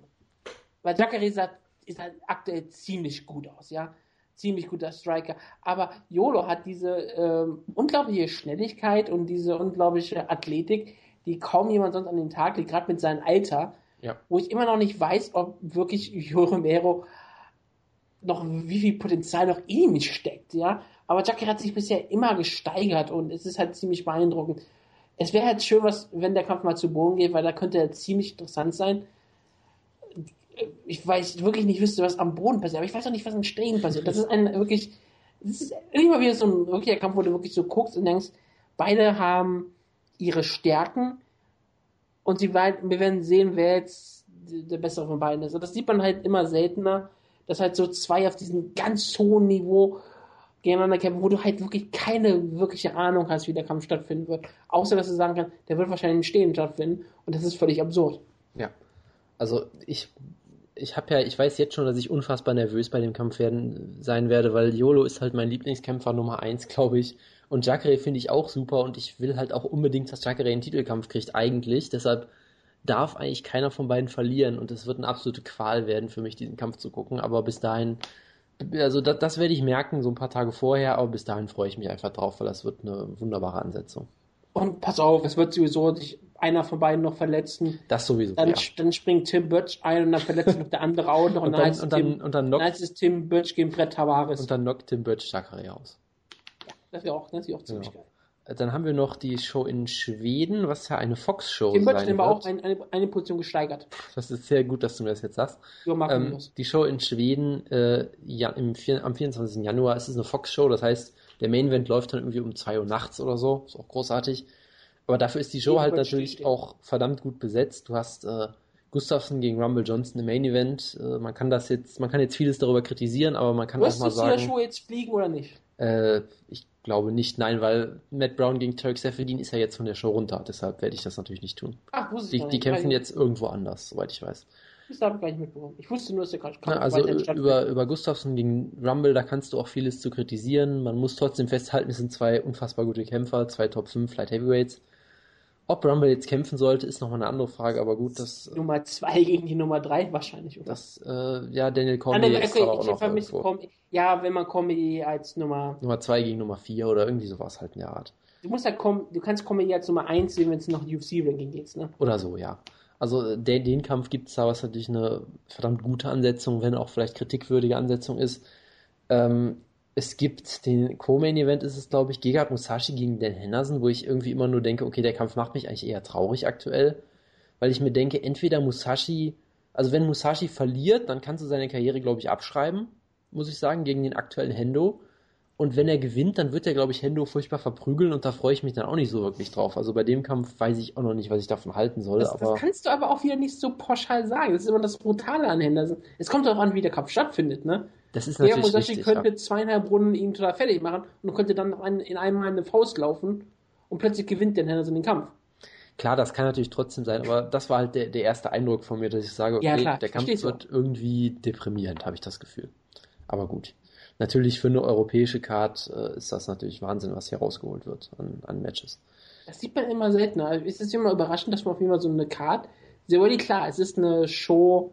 Das, wollen sie nicht ins Fußballstadion gehen? Ist das nicht ein Äh, Fußballstadion? Show? das ist, glaube ich, ein. Das müsste die sein, ja. Ja, genau. Deswegen musste die Show ja auch überladen. Du musst ja auch für den Fall der Fälle vorbereitet sein, Ja, falls sich Leute verletzen. Und es ist halt eine Fox-Show, das kommt ja auch noch dazu. Und die Sache ist, ähm, mit Musashi und ähm, Henderson hast du ja hast du zwei Leute, die einspringen könnten, falls im Main Event jemand sich verletzt. Genau, das, das ist ja durchaus eine gute Praxis, dass du quasi so doppelt bookst für eine Gewichtsklasse quasi. Gerade wenn du wirklich einen starken Main Event brauchst. Ich meine, wenn Gustav ausfällt, ist die Show im Arsch, klar, logisch. Aber falls, also ähm, äh, ich sag mal einfach, ausfällt- Ilya Latifi wird sicher wieder einspringen für ihn. Ja klar, das ist keine, keine Frage. Ich sag dir, irgend, Aber- irgendwie wird der Main Event dann Ilya, Latifi gegen Musashi 2 sein. Ich sehe es jetzt schon kommen. Ich finde Irgend- das wie irgendwie- gegen Joe Soto. Irgendwie werden die das hinkriegen. Und es ist halt immer noch so, dass ähm, Funky Mabroso jetzt immer bei jeder Karte als Lightweight. Der macht jetzt einfach immer Gewicht. Ja, für wird, Heavyweight ist er jetzt immer der Er Ersatzkandidat. kriegt einfach bei jeder Show 10.000 Dollar in die Hand gedrückt dafür, dass er Gewicht macht. Das finde ich eine tolle Karriere eigentlich. Das wäre auch großartig, ja. Er würde irgendwann mit kaputten Nieren umfallen und nicht mehr aufstehen, aber äh, naja, gut. Gut, ähm, hast du noch mehr? Ja, natürlich. Ich habe noch eine andere Ansetzung, die Leute ist sehr so ruhig, begeistern aber was dachte ich, dachte ich sollte Ja, ich habe gerade was aufgeschrieben, sorry. Ähm, Stephen Wonderboy Thompson kehrt zurück gegen Brandon Thatch, der von Leuten auch als Riesentalent gehypt wird, der damals Paulo Thiago komplett zerstört hat. Ein sehr äh, spektakulärer Striker ist auf jeden Fall. Also das Ja, aber Wonderboy Thompson wird auch von den richtigen Leuten richtig gehalten. Ne? Ja, also sagen wir einfach mal so, äh, das ist ein großes Striking-Duell. Mit dem, mit dem Preview dazu werden wir noch sehr viel Spaß haben. Bis dahin können wir uns einfach ja schon mal drauf freuen. Vier- 14. Februar ist noch ein bisschen hin. Es wird sich bestimmt einer bei verletzen, aber auf, auf dem Papier ist das ein wunderbarer Kampf. Ja, das hoffen wir doch alle. Genau, und dann machen wir die News-Ecke mal zu mit einer traurigen Nachricht. Leonard Garcia hat seine Karriere beendet. Ja, und ähm, sein Gegner ist zurück, Daniel Panina, Genau. wie er selbst gesagt hat. Ja, das äh, ist. Sollen wir jetzt eine Schweigeminute ein, ein, einlegen für Garcia oder? Ich bin gerade überrascht, dass du nicht über Rufus-Sport reden möchtest. Nee, das war, hatte ich jetzt keine Lust drauf. Ich muss mich in die Story nochmal genauer einlesen. Da gibt's gerade äh, sehr unschöne Stories über dieses Gym, was die Runde machen, aber ich möchte da jetzt nichts zu sagen, bevor ich die Story nicht wirklich äh, voll durchdrungen habe. Kannst du ja wenigstens über Fallon Fox reden, aber weißt du, noch auch nicht genug und du kannst trotzdem darüber reden. Ah, nee, lassen wir das mal lieber. willst du was zu Ultimate Fighter sagen? Ich sage einfach, Joe Rogan hat Unrecht, das sage ich ohne die Story zu kennen und werde trotzdem mit Recht haben. Ähm, Ultimate Weil Fighter. ich habe ich hab ja schon was geschrieben im, im Forum, deswegen muss ich hier nicht groß zu sagen, aber du hast noch nichts, glaube ich, gesagt. Oder? Äh, stimmt, ja genau. Ich habe die Show geguckt, beziehungsweise den Kampf. Tisha Torres gegen Beck Rawlings. Es war ein ziemlich guter Kampf. Torres sah in Runde 1 eigentlich sehr, sehr überzeugend aus. In Runde 2 fand ich sie jetzt nicht mehr so toll. Sie wurde einmal zu Boden genommen, hat auch selbst einen Takedown geschafft, aber wurde durchaus ein paar Mal hart getroffen. Ich hatte ehrlich gesagt damit gerechnet, dass es eine dritte Runde gibt. Gab es dann doch nicht. Und scheinbar hat auch jeder beide Runden für Torres gescored. Also vielleicht war ich da auch einfach, weiß ich nicht, übermäßig besorgt, dass sie den Kampf noch aus der Hand gibt oder so. Weiß ich nicht. Also am Ende hat sie halt gewonnen. Ähm, sie hat mich jetzt nicht komplett vom Hocker gerissen, aber ich meine, Beck Rawlings ist auch keine schlechte Kämpferin. Jack Rawlings ist ähm, kein, wirklich eine gute Kämpferin Und- eigentlich, in- gerade in der Gewichtsklasse und sie ist gefährlich. Ja. Und dazu kommt noch, Tessia Torres hat natürlich einen Kampf voll verloren. Jetzt hat sie wirklich mit dem Rücken zur Wand, dann kämpfst du auch nicht wirklich. Genau, und vor allem, ich sag mal, ich sag mal stilistisch, äh, war das jetzt gar nicht so ein einfacher Kampf für Torres, weil Rawlings halt schon relativ gutes Boxen hat und äh, das halt einen interessanten Kontrast gab mit dem, mit dem Boxen von Rawlings, die halt auf kurzer Distanz relativ gut kämpfen kann und Tisha Torres, die halt immer in und out sein will mit ihren wilden Kicks und so weiter. Also von daher, es war ein solider Kampf, ganz interessant und jetzt stehen halt die Viertelfinalkämpfe fest. Ähm, Ja, wir können gleich drüber reden. Ich, ich, ich mach gleich. ja, Was, ganz kurz mal, was glaubst du, wird die UFC aktuell Duke Rufus rausschneiden aus der Sendung? äh, Er ist ja im Team Pettis, er ist ja einer der Coaches. ähm, Man sieht ihn ja ab und zu mal. ich habe, also ich sag mal so, ich gucke halt diese Trainingsdinger. Äh, so, nie. okay. Von daher habe hab ich ihn auch kein einziges Mal gesehen, so wirklich bewusst, aber glaube ich nicht. Ich würde vermuten, dass die Shows alle schon im Kasten sind und solange er jetzt nicht persönlich irgendwen umbringt oder sowas in der Art, werden sie ihn, glaube ich, nicht rausschneiden. Weil er spielt ja, glaube ich, eh keine so wahnsinnig große Rolle. Nee, nee, klar, nee, klar. Tut er nicht. Er, Aber ist halt sein Name. er, steht, er steht halt im Hintergrund Er rum. steht, damit steht er mit seinem Namen, so wie der Kerl von Hip. Ja, das ist ein perfektes, perfekter Vergleich. Aber wir haben jetzt die Viertelfinalkämpfe. Wir können ja mal äh, grob auf die Viertelfinalkämpfe ganz kurz eingehen. Philly Sarah gegen Ronda Marcos, der wahrscheinlich uninteressanteste Kampf. Das ist der. Du, du hast es ja so schön gesagt, du hast irgendwie drei All-Star-Kämpfer, hast du, glaube ich, gesagt, und dann hast du diesen Kampf, wo du allerdings so, warum? Was, was macht der Kampf da? Ich meine, Marcos hat Tisha Torres besiegt, sah da Die beiden sind aus. verdient da. So ist es nicht. Genau. Das meine ich. Ich meine das gar nicht so negativ. Sie hat Tissia Torres besiegt Ja. Und Felice Herring ist eine, ist eine erfahrene Kämpferin, Ich meine, die charismatisch ist und deswegen immer eine gute Rolle spielen darf. ich, ich würde natürlich weiterhin sagen, dass sie die Brackets absichtlich so gebuckt haben, dass Herrick eine Runde weiterkommt. Ja, haben, es war ja natürlich ein sehr großer Zufall, dass sie zufällig gegen Heather Clark äh, angetreten ist in der ersten Runde, klar, logisch. mit der sie schon eine Fehde hatte und so und die sie schon mal besiegt hatte. Also ich glaube Diese weiter. unabhängigen Rankings sind Genau, ich, so. ich glaube unglaublich. weiter, dass das durchaus absichtlich so war. Aber ich meine, Marcos hat Tisha Torres besiegt. Ich glaube, Tisha Torres war Nummer 3 gerankt oder so. Dieser Torres war Nummer 3 gerankt. Und Marcos, die kennt Nummer halt 14. niemand. Ich meine, ich habe so ein riesen Preview mal gelesen, wo irgendwie vier, fünf verschiedene Autoren und Autorinnen irgendwie zu jeder Kämpferin was geschrieben haben und zu Marcos haben sie alle gesagt, ja, die kommt irgendwie aus Kanada und mehr weiß ich auch nicht. Also die kannte sie wirklich, und hat irgendwie einen iranischen Hintergrund. sie hatte irgendwie niemand auf dem Radar und dann besiegt sie einfach mal Tisha Torres. Von daher kann man auch auf den Kampf durchaus gespannt sein. Ein Drei-Runden-Kampf, hat sie dann auch wirklich bewiesen, dass sie es kann. Genau, auf jeden Fall. Und äh, dann hast du Tisha Torres gegen Carla Espasa, was natürlich auch sehr interessant ist. Torres äh, hat noch nicht restlos überzeugt, aber ist trotzdem natürlich sehr gut. Und Espasa ist halt die Titelträgerin von Invicta. Das ist ein, das ist ein ähm, Finalkampf, ne? Ja, das ist, Also- das ist ein Invicta-Titelkampf. Hast du nicht mal gesagt, dass es den schon mal geben sollte oder irgendwie sowas? Ja, sollte es. Und dann ist ja die Staffel gekommen. Genau, ich meine, es gibt auch einige Leute, die sagen, okay, Espasa, ich sehe die jetzt immer noch nicht als Nummer eins. Ich würde jetzt Jessica Aguilar vor, vor ihr sehen oder, oder Claudia Gardella oder sowas. Aber aktuell hat sie halt den Titel, aktuell ist sie halt die Nummer eins. Von Und daher, ähm, Aguilar ist nicht in der UFC, also kann man jetzt gar nicht mit reinrechnen. genau. Es gab für mich vor der Staffel zwei Favoriten, das war Exparsa und Kyler Wood. Beide sind Nummer 1 und 2, beide sind für das Finale. Und Nummer 3 war für mich immer Jessica Penny, sie war Nummer 4 gerankt, also das ist dann auch egal. Und sie kämpft gegen Eisling Daly, die ja, ähm, Eiling Daly? Eisling? Ich ich weiß, davon bin ich immer nicht so sicher. Ist auch egal. Sie kämpft gegen Daly. Und das ist auch ein ziemlich interessanter Kampf, weil Daly ist natürlich ziemlich erfahren, ähm, kann alles relativ solide. Penne ist halt eine exzellente Kämpferin, die halt aus einer kleineren Gewichtsklasse normalerweise kommt und ist auch so ein total toller Kampf eigentlich. Ich erwarte, dass Penne zwar weiterkommt, weil ich halte Penne wirklich für eine exzellente Kämpferin, die halt ein, das einzige Problem hat, dass sie halt leichter als andere Kämpferin ist, aber es sind halt immer nur, sie kämpft eine Gewichtsklasse tiefer, das sind auch nur 10 Pfund, das ist jetzt kein, keine Welt in dem Sinne. Obwohl Und- natürlich in diesem Bereich kann das natürlich immer mehr Welten sein. als Und ich sag mal so, bei Ultimate Fighter kann das natürlich auch ein Vorteil sein, weil du ja da sehr schnell weniger cutten musst Genau. und was auch immer. Klar, logisch. Aber es ist ein ziemlich interessanter Kampf. Und dann hast du natürlich wirklich Rose Namajunas gegen Joan Calderwood, was wirklich mein neuer Kampf ist. Calderwood ist, wenn du Random Marcus rausrechnest, die am niedrigsten gerankte äh, Kämpferin, die weiterkam. Weil wir Markus, wirklich, da muss man Markus Markus sagen, die ist also unter Felice Herring gewesen, das muss man sich immer mal vorstellen. Ja, das, äh, weil es äh, unheimlich gerankt wurde, damit sie gegen Herzog schon klar kämpft. Das ist natürlich ähm, nicht zu vergessen. Und das ist halt dieser Kampf, als wir die Brackets sahen, wo ich dachte, das ist, das wird das Highlight überhaupt sein. Weil zu dem Zeitpunkt gab es ja noch nicht Espase gegen Torres als Möglichkeit.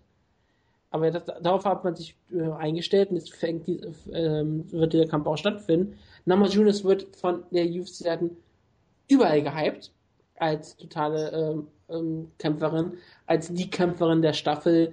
Ähm, Ronda Rousey hat halt sie als ihre Favoritin ähm, deklariert. Und das bedeutet für mich eigentlich schon, dass es wahrscheinlich, dass sie weiterkommt. Es kann natürlich auch durchaus sein, dass Kylo weiterkommt, Namajunas irgendwo wieder einspringt. Es kann da völlig zur Verletzung kommen. Vielleicht springt auch irgendwie wieder rein. Es fallen nämlich die ganze Zeit drei Namen von der UFC. Es fällt Espasa, es fällt Calderwood und es fällt Namajunas. Und das ist halt wirklich auffällig. Und ähm, deswegen bin ich in diesem Kampf wirklich sehr gespannt. Ich halte Calderwood für die weiterhin für mich klare Favoritin in dem Kampf und auch für die ganze Staffel. Ich habe vor der Show gesagt, dass Calderwood für mich die Nummer 1 ist und dass sie den Titel gewinnt. Und ich lehne mich auch weiterhin aus dem Fenster, dass sie es tun wird. Aber das ist halt ein unglaublich geiler Kampf. Also, selbst wenn man Tough nicht guckt, weil man Tough nicht mag oder wenn man sagt, okay, die ersten Runden waren egal. Diese vier Kämpfe, auch wie Harry gegen Marcus ist ein Viertelfinale, das, ich kann verstehen, wenn man den auslässt, aber trotzdem sollte man vielleicht angucken. Die vier Kämpfe sollte man doch sich durchaus angucken. Das ist das höchste Niveau, was du im Fly, äh, nicht Flyweight, im, im, im Feather, nee, nee, Strawweight. Strawweight. Mensch, manchmal habe ich auch wirklich die Gewichtsklassen dann wirklich im Kopf nicht so ganz zusammen. 115 Pfund sind das ja, ne? Mhm. Das, das kriege ich aus dem Kopf immer gut hin. 115 Pfund, das ist das höchste Niveau, was du hast. Du hast halt, der einzige fehlt, die ist Jessica Aguilar. Ja, das ist richtig. Und wenn du nur, und wenn nur eine einzige Person fehlt, das kannst du ja nicht wirklich rausrichten. dann wäre es halt vielleicht statt, statt, statt Felix Herring oder Rainer Markus wäre halt drin. Trotzdem ist es halt unglaubliches Niveau. Und wenn dann das nicht gefällt, dann kannst du sagen, okay, dann ist vielleicht äh, Frauen Mixed Martial Arts nicht verein, was ja auch in Ordnung ist. Aber ja, das ist ähm, jetzt wirklich eine absolute Schauempfehlung. Ja, da kann ich nichts mehr hinzufügen. Und gerade Calderwood gegen äh, Namajunas ist ein absoluter Traumkampf. Gerade weil die so, so, äh, die werden natürlich sehr schöne Promos vorher halten. Genau. Gut. Ähm, hast du sonst noch irgendwas zu sagen? Willst du noch mal, du, du machst jetzt eigentlich dein Metamoris im Review irgendwann Äh, in Staffel. Ich muss noch mal gucken. Ich weiß es noch nicht genau. Ich habe halt die Befürchtung, dass der Kampf furchtbar deprimierend wird. Zuhörer erwarten von dir. Ja, ich, ich merke schon. Also äh, ich muss mal gucken, ob ich das zeitlich hinkriege. Dann äh, prinzipiell aber schon. Wann ist denn die Show eigentlich? Ähm, Samstag müsste die sein. Ja, Samstag. jetzt schon diesen Samstag? Ja, sicher. Deshalb fragen die Leute ja. Ach du Scheiße. musste die Show ja dann, vielleicht musst du den Kampf ja live callen und dann in die Sendung einspielen, Äh, das werde ich garantiert nicht tun. weil du die Tränen nicht Rücken kannst. Das könnte sehr gut sein, ja. Das ist das Ja, große okay. Problem. Kommen wir zu etwas, was auch Tränen in die Augen wahrscheinlich von manchen Mixed Martial Arts Fan trieb. Bellator Mixed Martial Arts oder wie Scott Coker und Tito Ortiz Mixed Martial Arts retten. Moment, ganz kurz. Ich muss eine Sache dir gestehen jetzt. Du wirst mich da garantiert gleich aus der Sendung schmeißen. Du hast den Fall Killshoot noch nicht geschaut. Ich weiß bis jetzt nicht, wie der Main Event ausgegangen ist. Ehrlich. Hast du aber die Entrances gesehen? Nein, ich habe nichts gesehen. Ich habe sofort ausgemacht. Jetzt ehrlich. Ja, natürlich. Warum? Das, deswegen, deswegen schaut man diese Show doch. Tja, Ich habe mich, ich hab mich durch Phil Brooks und Michael Chandler ge, äh, gespult, weil mir das nicht interessiert hat. ja, siehst du mal, so unterscheiden wir beide uns als. Nein, weil ich, ich wusste, wie der Kampf ausgegangen ist. Das war die andere Sache. Sonst hätte ich wahrscheinlich Phil Brooks gegen Michael Chandler auch geschaut. Aber ja, ähm, Bellator 131. Ich finde halt, äh, die sollten halt mit diesen ähm, Nummern aufhören. Das klingt bei Bellator immer so absolut lustig, dass die auch schon mal 131 sind. Es ist eigentlich, ich muss jetzt das nennen, Bellator 2.0 oder Pride Strike Force haben ein Kind gezeugt und das heißt jetzt Bellator. Und das ist halt auch wirklich jetzt, was es ist. Es ist alles das, was die UFC teilweise versucht zu sein, aber sich nicht traut zu sein, ist Bellator. Es ist bombastischer, obwohl es in viel kleineren Hallen ist, aber die Halle ist gut gefüllt gewesen, die Atmosphäre war stark, aber der ganze Event wirkte größer und wichtiger als die UFC-Show. Also ich habe ja den Main Event nicht gesehen, aber mir fiel das ja auf, dass die bei jedem einzelnen Kämpfer so ein Titantron-Video im Prinzip hatten. Ja, Und auch wirklich irgendwie sowas in Anführungszeichen passendes. Also Mike Richmond, der Marine, kam ja mit so einer, das war total so geil. einer, so ne? einer, so einer Marine, was auch immer das war, raus. Ja, mit der Ähm, ersten Marine-Hymne und dann kam Back in Black und trotzdem Genau. stand immer links The Marine und das ist der Marine-Corps-Zeichen. Genau, und äh, hier war es. Äh, Nebenan waren Kampfszenen Will- und Will in der Mitte Brooks- ging Feuer los. Will Brooks kam auch noch mit so einem Lied raus, wo es dann halt irgendwie immer Ill Will oder irgendwie sowas hieß und weiß ich nicht. Und King Mo kam mit einem eigenen Rap-Song raus. Genau, also- Steffen- also es- es Steffen, war- Bonner hatte, Steffen Bonner hatte den ähm, Maria Pusinowski-Intro. Bitte, gab es bitte, jemand, der was? gesungen hat. Oh Gott, ich dachte schon Aber- mit, mit Putzians Bruder, dann hätte ich mir Nein, das nein, tatsächlich natürlich nicht, angucken aber müssen. Vollplayback und dieser Kerl hat nicht hingekriegt, dass er, den, dass er sein Mikrofon rechtzeitig Das, zum Mund das bewegt. klingt absolut großartig. Hat immer irgendwann, irgendwann hat er auch aufgehört und hat trotzdem immer wieder neu wieder angefangen. Ach genau, und selbst der Gegner von King Mo, der ja irgendwie, glaube ich, erst in letzter Minute eingesprungen ist, der hieß ja auch irgendwie The Doctor oder irgendwie sowas. Ja, und der kam mit zwei Krankenschwestern raus. Genau, und dann haben sie ja noch so, ein- so ein äh, Herzschlag-Dingsbums, EKG, Intense. EKG-Ding da eingebaut und all sowas. Also in solchen Momenten fand ich es schon wieder fast zu absurd, aber es war, Nee. es war schon irgendwie was anderes, sagen wir es mal so. wenn ich, ich bin immer ehrlich, ich schau, ähm, du kannst die Vladimir Klitschko-Kämpfe eigentlich bei RTL nicht anschauen, ne? Nee. Aber es ist trotzdem so ein Riesenereignis. Das ist, ist wirklich eine Einkampfshow. Sagen ja alle Boxfans. Die Klitschkos, die geben mir nicht mal Vorkämpfe, ja?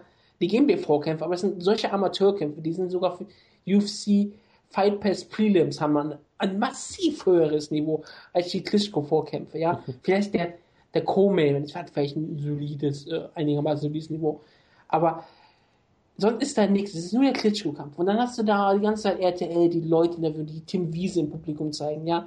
Und sonst nichts tun. Ja gut, das, aber, aber, aber das wertet ja jede Show auf. Ja, klar, das wertet jede Show auf. Ich bin überrascht, dass du nicht in der News über Tim Wiese gesprochen hast.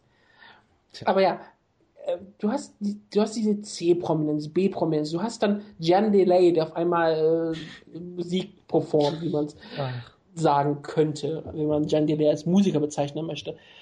Auf jeden Fall, der auch dann offen zugibt, dass er Boxen eigentlich gar nicht gerne mag und gar nicht gerne guckt, aber trotzdem hier ist, um halt sein Album zu promoten. und mehr über Mofa-Rennen redet als über den Boxkampf, ist ja auch egal. Aber dann kommt, ist der Entrance und dann ist halt alles gigantisch. Du hast Michael Buffer, der natürlich nicht mehr toll ist, aber das ist trotzdem dieses Besondere. Du hast halt auf einmal diese Entrances, die so größer als die ganze restliche Welt sind. Du hattest diese drei, du hattest, oh Gott, das war total geil. Du hast es, ge- hast es nicht gesehen, wirklich, die Nee, Entrance von nee. Diese 3D-Halle, wo sie eingebaut das sah aus wie eine Morphing-Sequenz aus den Power Rangers, aus den späteren Power Rangers, mit 3D-Effekten und Vladimir Klitschko rum, der in die Arena reingefahren ist, in so einen 3D-Effekt, aus dem Tunnel kam. Das aus, als würde er, wenn du das, End, das Intro von WCW Mayhem kennst, das vom Videospiel, wo sie Bill Goldberg aufladen, ungefähr so war das. Ah ja. Und dann explodiert halt, explodiert halt das Feuer und dann kommt halt Red Hot Chili Peppers und all sowas. Es ist total geil gewesen. Die Atmosphäre war aufgeladen ohne Ende. Die ganzen Buhrufe, dann ertönen die Hymnen, dann ist es halt alles so bombastisch. Was ich immer noch tragisch finde, dass Mixed Martial das nicht tut, dass die Politiker nicht die Hymnen spielen. finde ich immer noch, dass sie etwas, was sie einführen sollten. Weil das hilft wirklich nochmal, das manchmal so ein bisschen besonders zu machen. Und diese Atmosphäre hat hier auf einmal Bellator gegeben. UFC-Events sind alle gleich. Du hast zwar wirklich Arenen, die du teilweise gut erkennen kannst. Du kannst erkennen, in welcher Las Vegas Arena sie sind. Du kannst erkennen, wenn sie in der O2 World sind oder wenn sie halt in Montreal in der Arena sind. Du, die Mexico City hatte halt diese wunderbare ovale, runde Form. Das war halt alles sehr schön, klar, logisch. Aber der Entrance ist immer gleich, sie trauen sich nicht, trauen sich nie was, sie kommen einfach nur raus mit ein bisschen Musik. Und das, was UFC als Show bisher ist, dass jemand das Licht ausmachen. Und dann vielleicht mal ganz wenig so ein paar so rote Lichter irgendwo langlaufen lassen. Aber die UFC gibt da kein Geld für aus. Und als würden sie sich teilweise dafür schämen für die Show.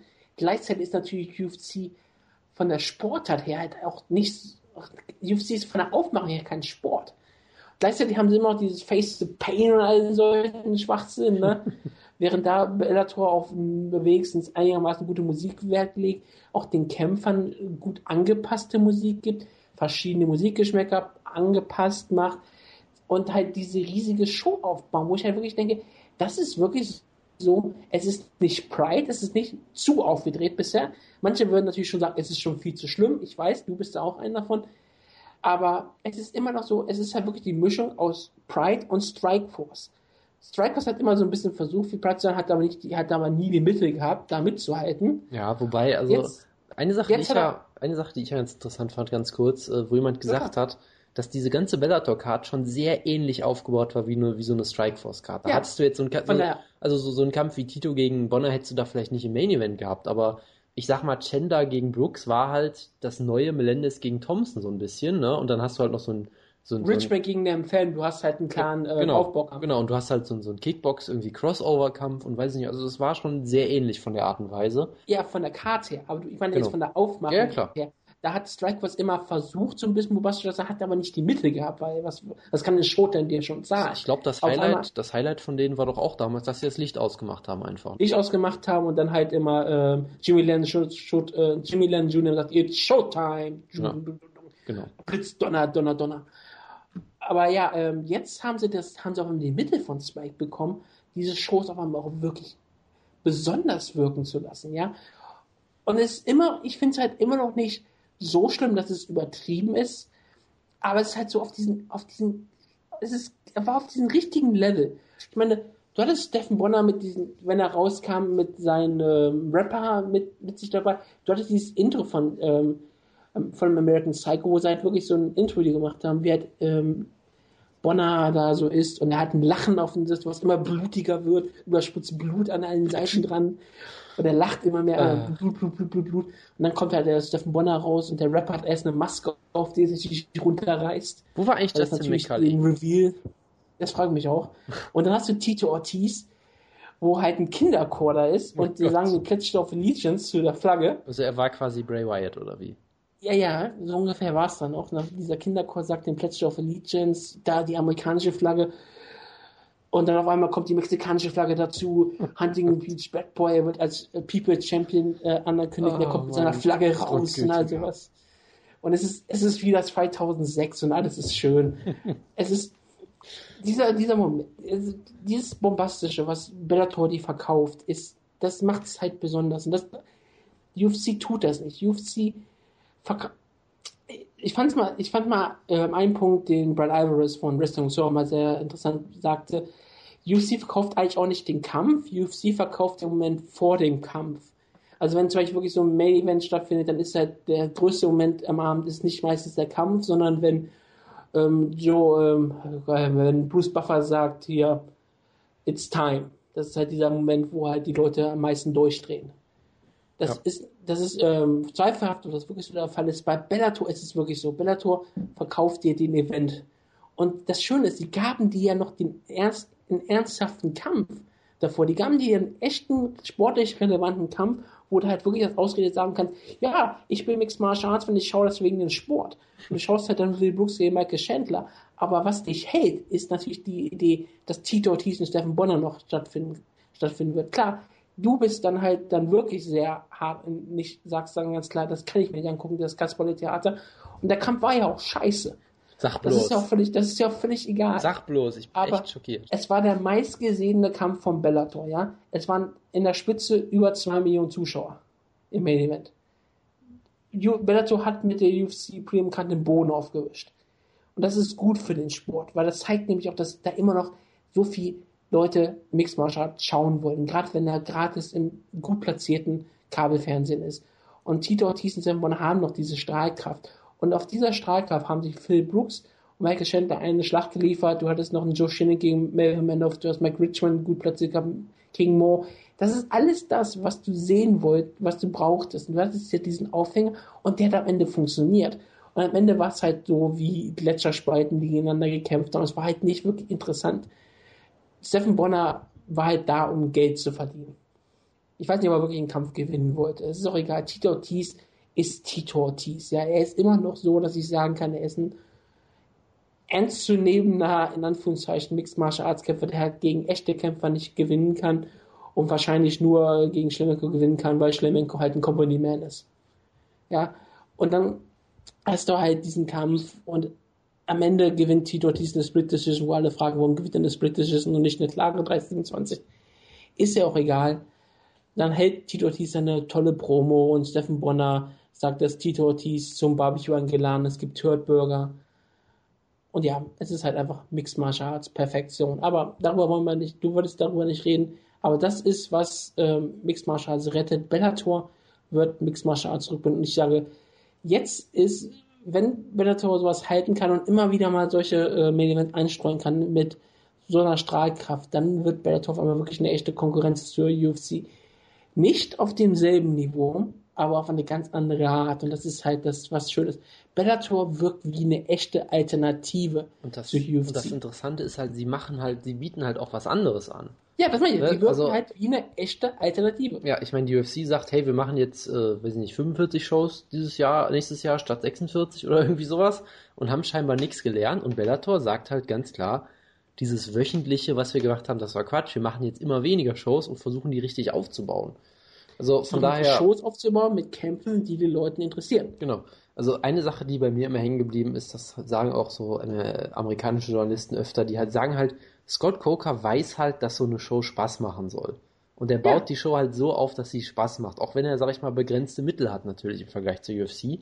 Aber er weiß, wer das ausnutzt. Weil ich meine, du kannst mir nicht sagen, dass das nicht alles, dass nicht vieles davon so geplant war. Dass zum Beispiel Mike Richmond eine Promo gegen Joe Warren hält und also ich meine, er knockt einen Fam aus in 40 Sekunden oder sowas, komplett absurder Kampf natürlich und wird dann gefragt hier, was, was läuft denn?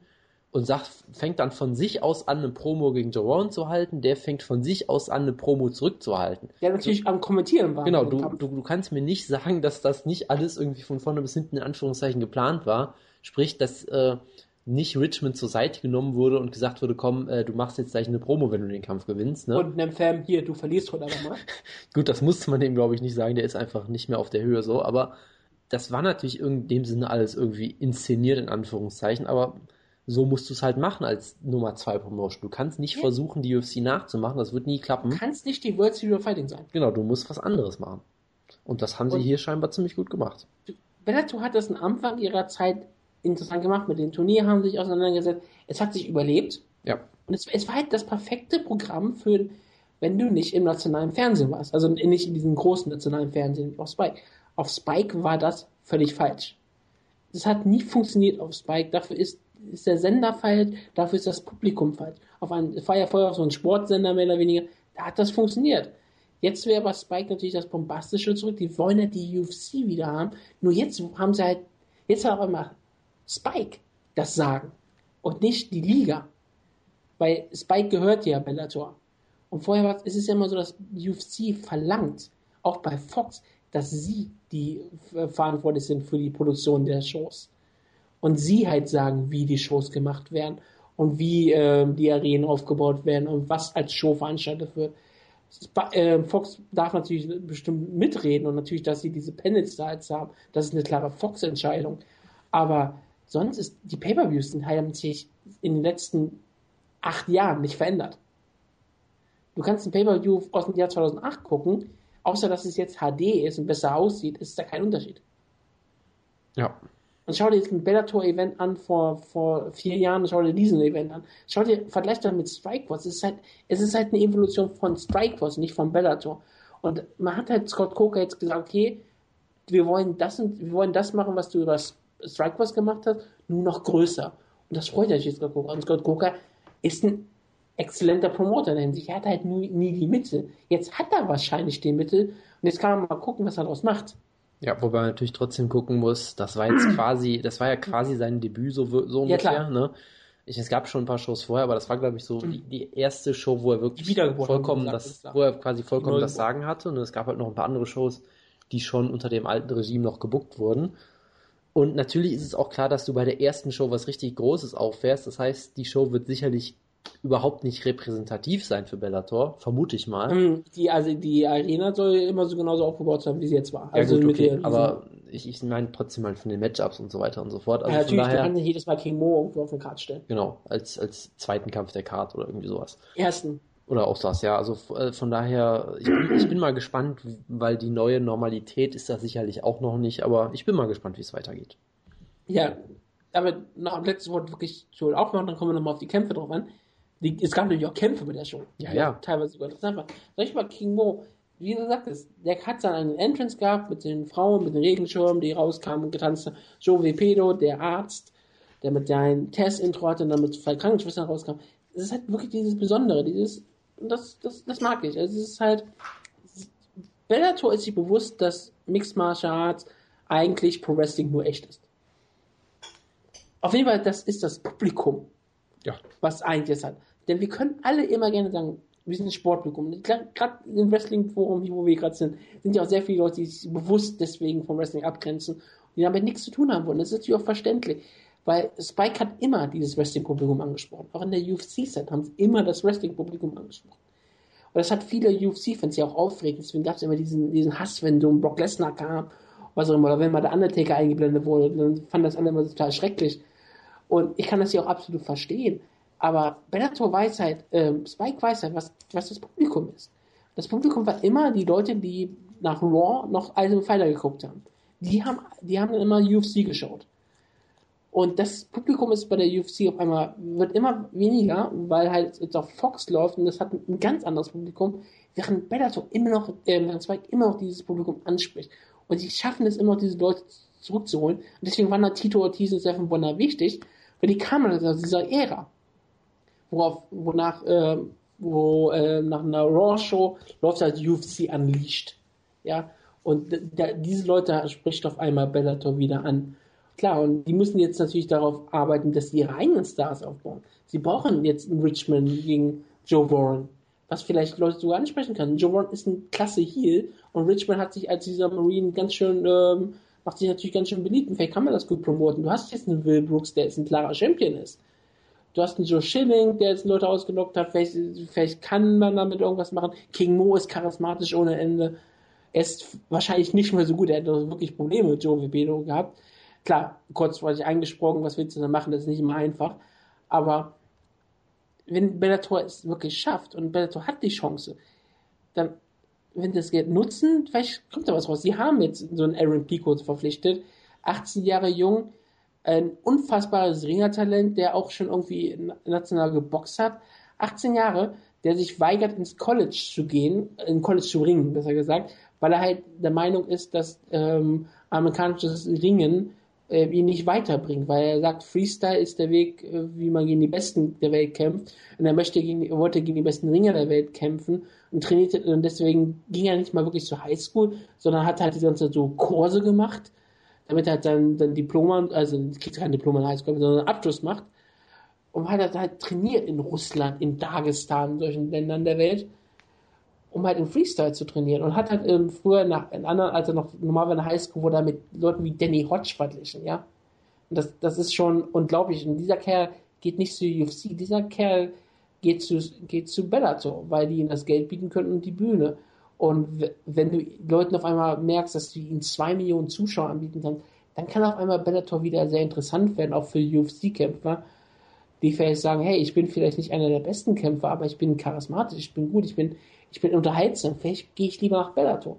Würde Matt Brown jemals Probleme bekommen mit der UFC? Ich glaube, Bellator würde äh, alles dafür tun, Matt Brown zu promoten. Das kann man, da, da kannst du auf jeden Fall einen drauf geben. Aber ja, jetzt kommen wir bitte rein. Über Event habe ich ja angesprochen. Ist, der Main ist als Kampf egal. Tito Ortiz hat gewonnen. Ich weiß nicht, was du mit ihm machst. Ich weiß nicht, was du mit Stephen Bonner machst. Wahrscheinlich nichts. Will Brooks gegen Michael Chandler, der Grund, warum du sowas guckst. Genau, also der erste Kampf war ja einer der besten Kämpfe des Jahres für mich. Und ich hatte ja lange schon die Theorie, seit dem zweiten Kampf gegen Eddie Alvarez damals, glaube ich, dass Michael Chandler irgendwie, ich will nicht sagen auf dem absteigenden Ast ist, aber dass er irgendwie nachlässt. Weil bis dahin war ja dieses riesengroße Talent, wo man sagt, oh mein Gott, der ist so unfassbar gut und wird immer besser und hat sich immer weiterentwickelt. Und dann kam halt dieser Kampf gegen Alvarez, er hat ihn verloren fast alle haben den Kampf für ihn gescored. Ich hatte es bestimmt irgendwie als Draw oder weiß ich nicht was. Ähm, aber ich fand damals halt schon, dass er den Kampf vermutlich gewonnen hat, aber mich trotzdem nicht so überzeugt hat und trotzdem irgendwie sehr komische Entscheidungen getroffen hat. Dann gab es den Kampf gegen Will Brooks, wo er gesagt hat, Brooks ist ein großes Talent, aber mehr halt auch nicht. Er war riesen Underdog, hat dann gewonnen, wieder Split Decision, wieder haben die meisten Leute den Kampf für Chandler gescored. Ich hatte ihn, glaube ich, wieder als Draw bestimmt oder also in beiden, ich sag mal so, in beiden Fällen habe ich halt gesagt, den Kampf kannst du durch, durchaus auch Chandler geben, aber es ist jetzt keine Robbery oder sowas in der Art. Das ist schon okay irgendwie. Ähm, und er hat da halt wirklich so total komische Entscheidungen gemacht. Er hat irgendwie ständig nach jedem Takedown sofort den Rücken aufgegeben.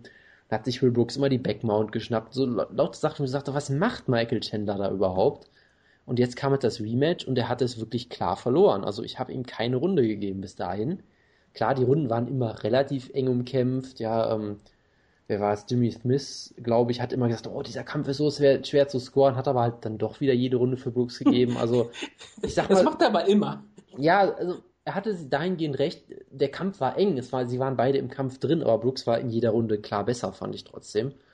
Und dann gab es halt dieses vollkommen absurde Finish, wo er einen Schlag landet und Michael Chandler dreht sich weg, hält sich das Auge, winkt ab, geht zum Käfig, dreht, wendet Brooks den Rücken zu, der schlägt halt auf ihn ein und ist der Kampf vorbei. Und im ersten Moment dachte ich halt wirklich, und das dachte glaube ich jeder irgendwie, ja, weiß nicht, iPoke oder so. Und ich habe schon befürchtet, dass es jetzt riesen Kontroversen gibt, von wegen irgendwie, ähm, weiß nicht, Brooks landet ein iPoke und der Ref sieht's nicht und es wird dann als K.O.-Sieg gewertet oder Chandler kriegt einfach einen Schlag aufs Auge und denkt, es wäre ein iPoke. Aber scheinbar wurde Chandler einfach getroffen und war einfach geistig umnachtet und vollkommen weg und wusste nicht mehr, wo er war, offenbar. Hat er einen Paulo Frido-Moment gehabt. Also wirklich, es war vollkommen bizarr, der Moment und das hat auch den Kampf irgendwie gut zusammengefasst, weil es hat halt nichts geklappt für Chandler so richtig. Er hat keinen einzigen Takedown geschafft, ähm, hat wieder strategisch, wie ich fand, relativ unklug gekämpft, hat sich teilweise einfach mit, mit Händen unten äh, immer wieder äh, in Jabs äh, reingerannt und all solche Sachen. Also das war wirklich keine gute Leistung von Chandler und ich fühle mich jetzt im Nachhinein so ein bisschen bestätigt, was diesen Abwärtstrend angeht, äh, was natürlich auch ein bisschen fabriziert ist, aber naja gut und ich bin mal gespannt, weil Will Brooks hat hier extrem viel gezeigt und jetzt bin ich bestimmt wieder dabei, ihn zu, über, zu überhypen und sagen, er ist Top 5 und weiß ich nicht was, aber Will Brooks ist verdammt gut, er ist sehr unangenehm zu kämpfen, er ist, er ist ein Konterkämpfer, er ist defensiv äh, gut, er ist schwer zu treffen, er ist auch schwer irgendwie auszukalkulieren, weil du irgendwie nie so genau weißt, was er jetzt als nächstes machen wird, habe ich das Gefühl. Und damit ist er wirklich unfassbar unangenehm. Ja, und Michael Chandler, der muss jetzt wirklich äh, mal. Michael Chandler muss aufpassen, dass er nicht das Mike Tyson dazu ins Gesicht stechen lässt oder wieder so eine Dollarnote mit dem Pitbull. Ja, also, also Michael Chandler muss jetzt wirklich mal äh, überlegen, ob er vielleicht mal das Camp wechselt oder irgendwie sowas, weil.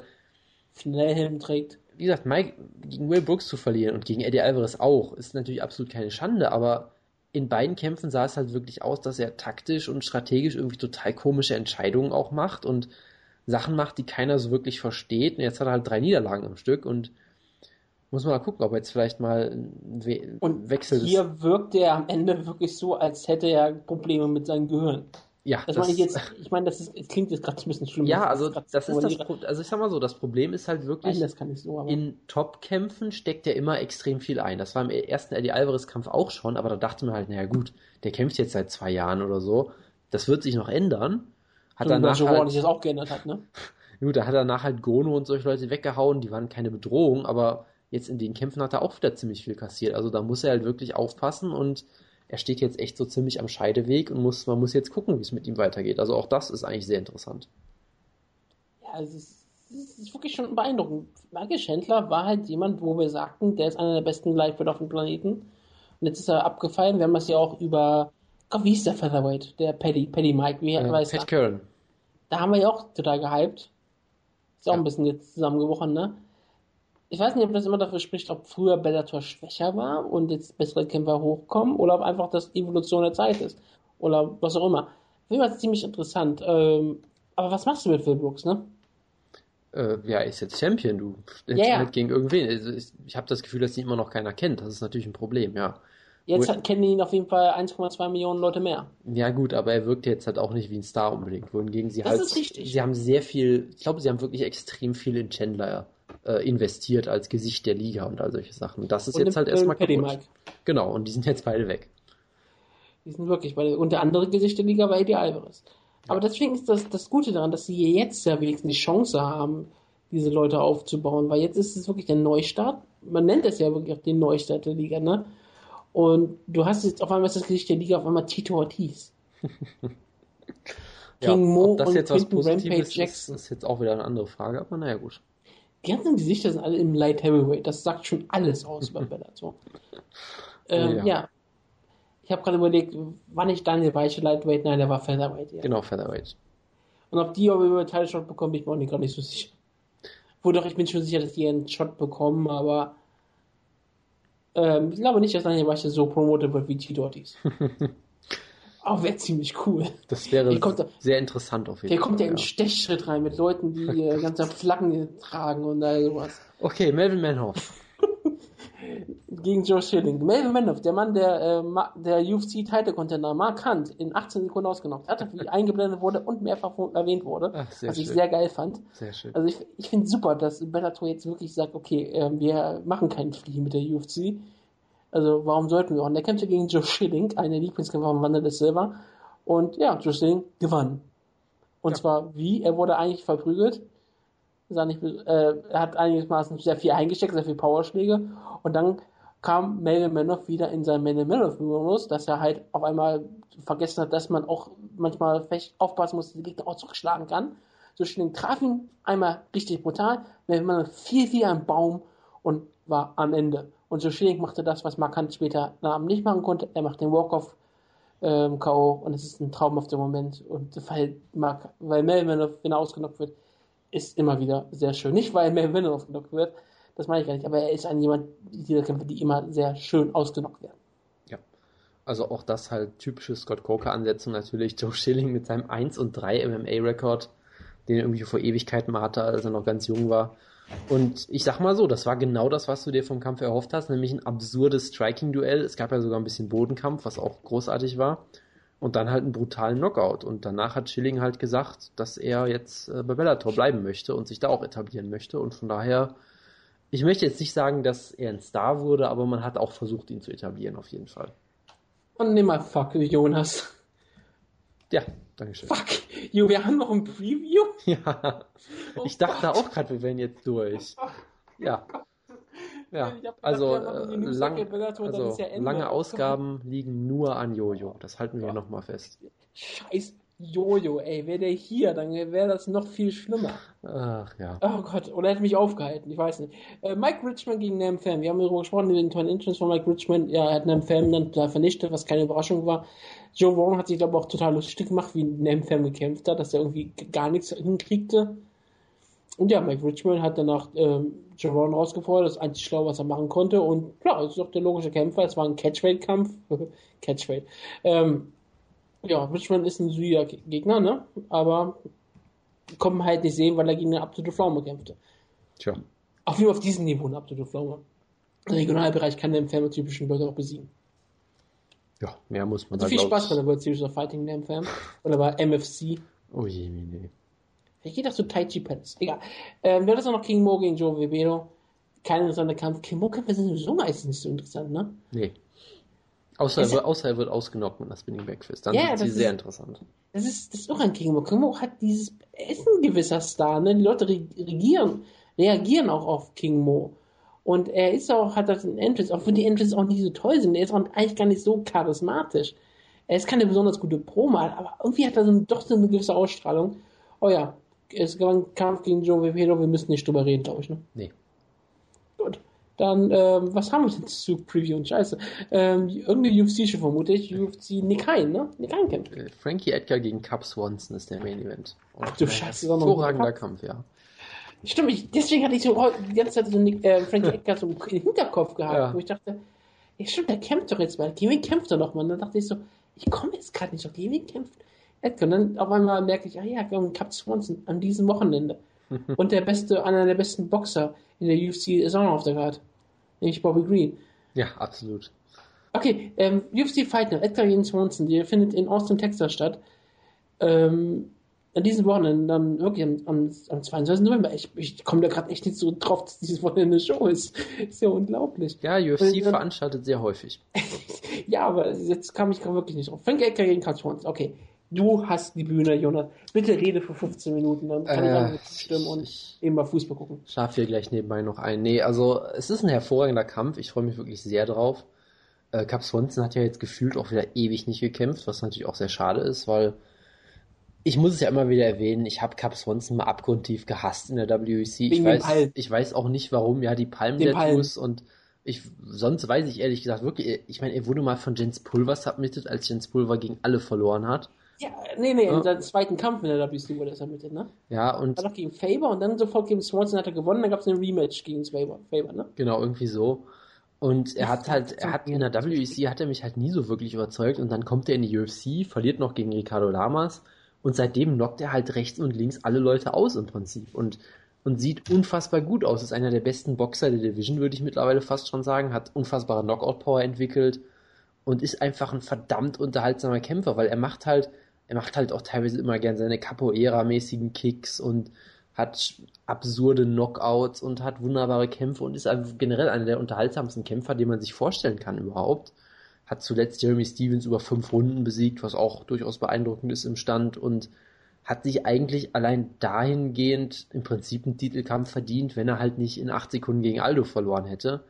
Aber wenn er jetzt Frankie Edgar besiegt, dann hat er auf jeden Fall einen Titelkampf verdient, weil Frankie Edgar ist auch ja so ein bisschen in der Chad Mendes Rolle fast auch schon, dass er auch vermutlich Top 5 ist, aber halt gegen Aldo schon verloren hat.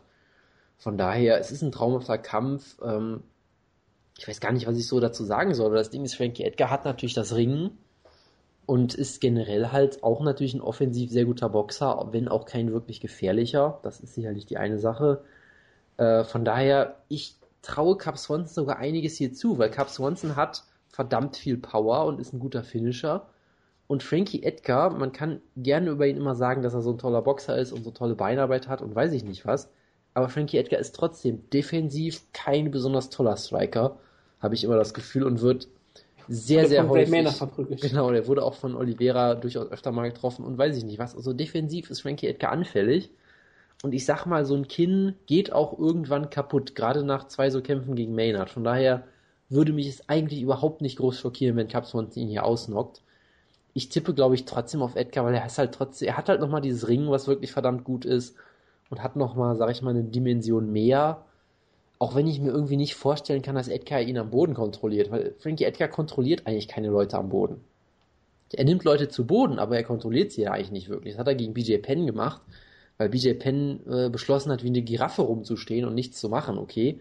Aber ansonsten, Frankie Edgar, er ist halt immer so, äh, er kämpft halt eigentlich auf Distanz, er rennt schnell rein, landet ein paar Schläge, rennt wieder raus oder landet halt einen Takedown und dann steht der Gegner wieder auf. Er ist eigentlich niemand, der dich wirklich so kontrolliert in dem Sinne.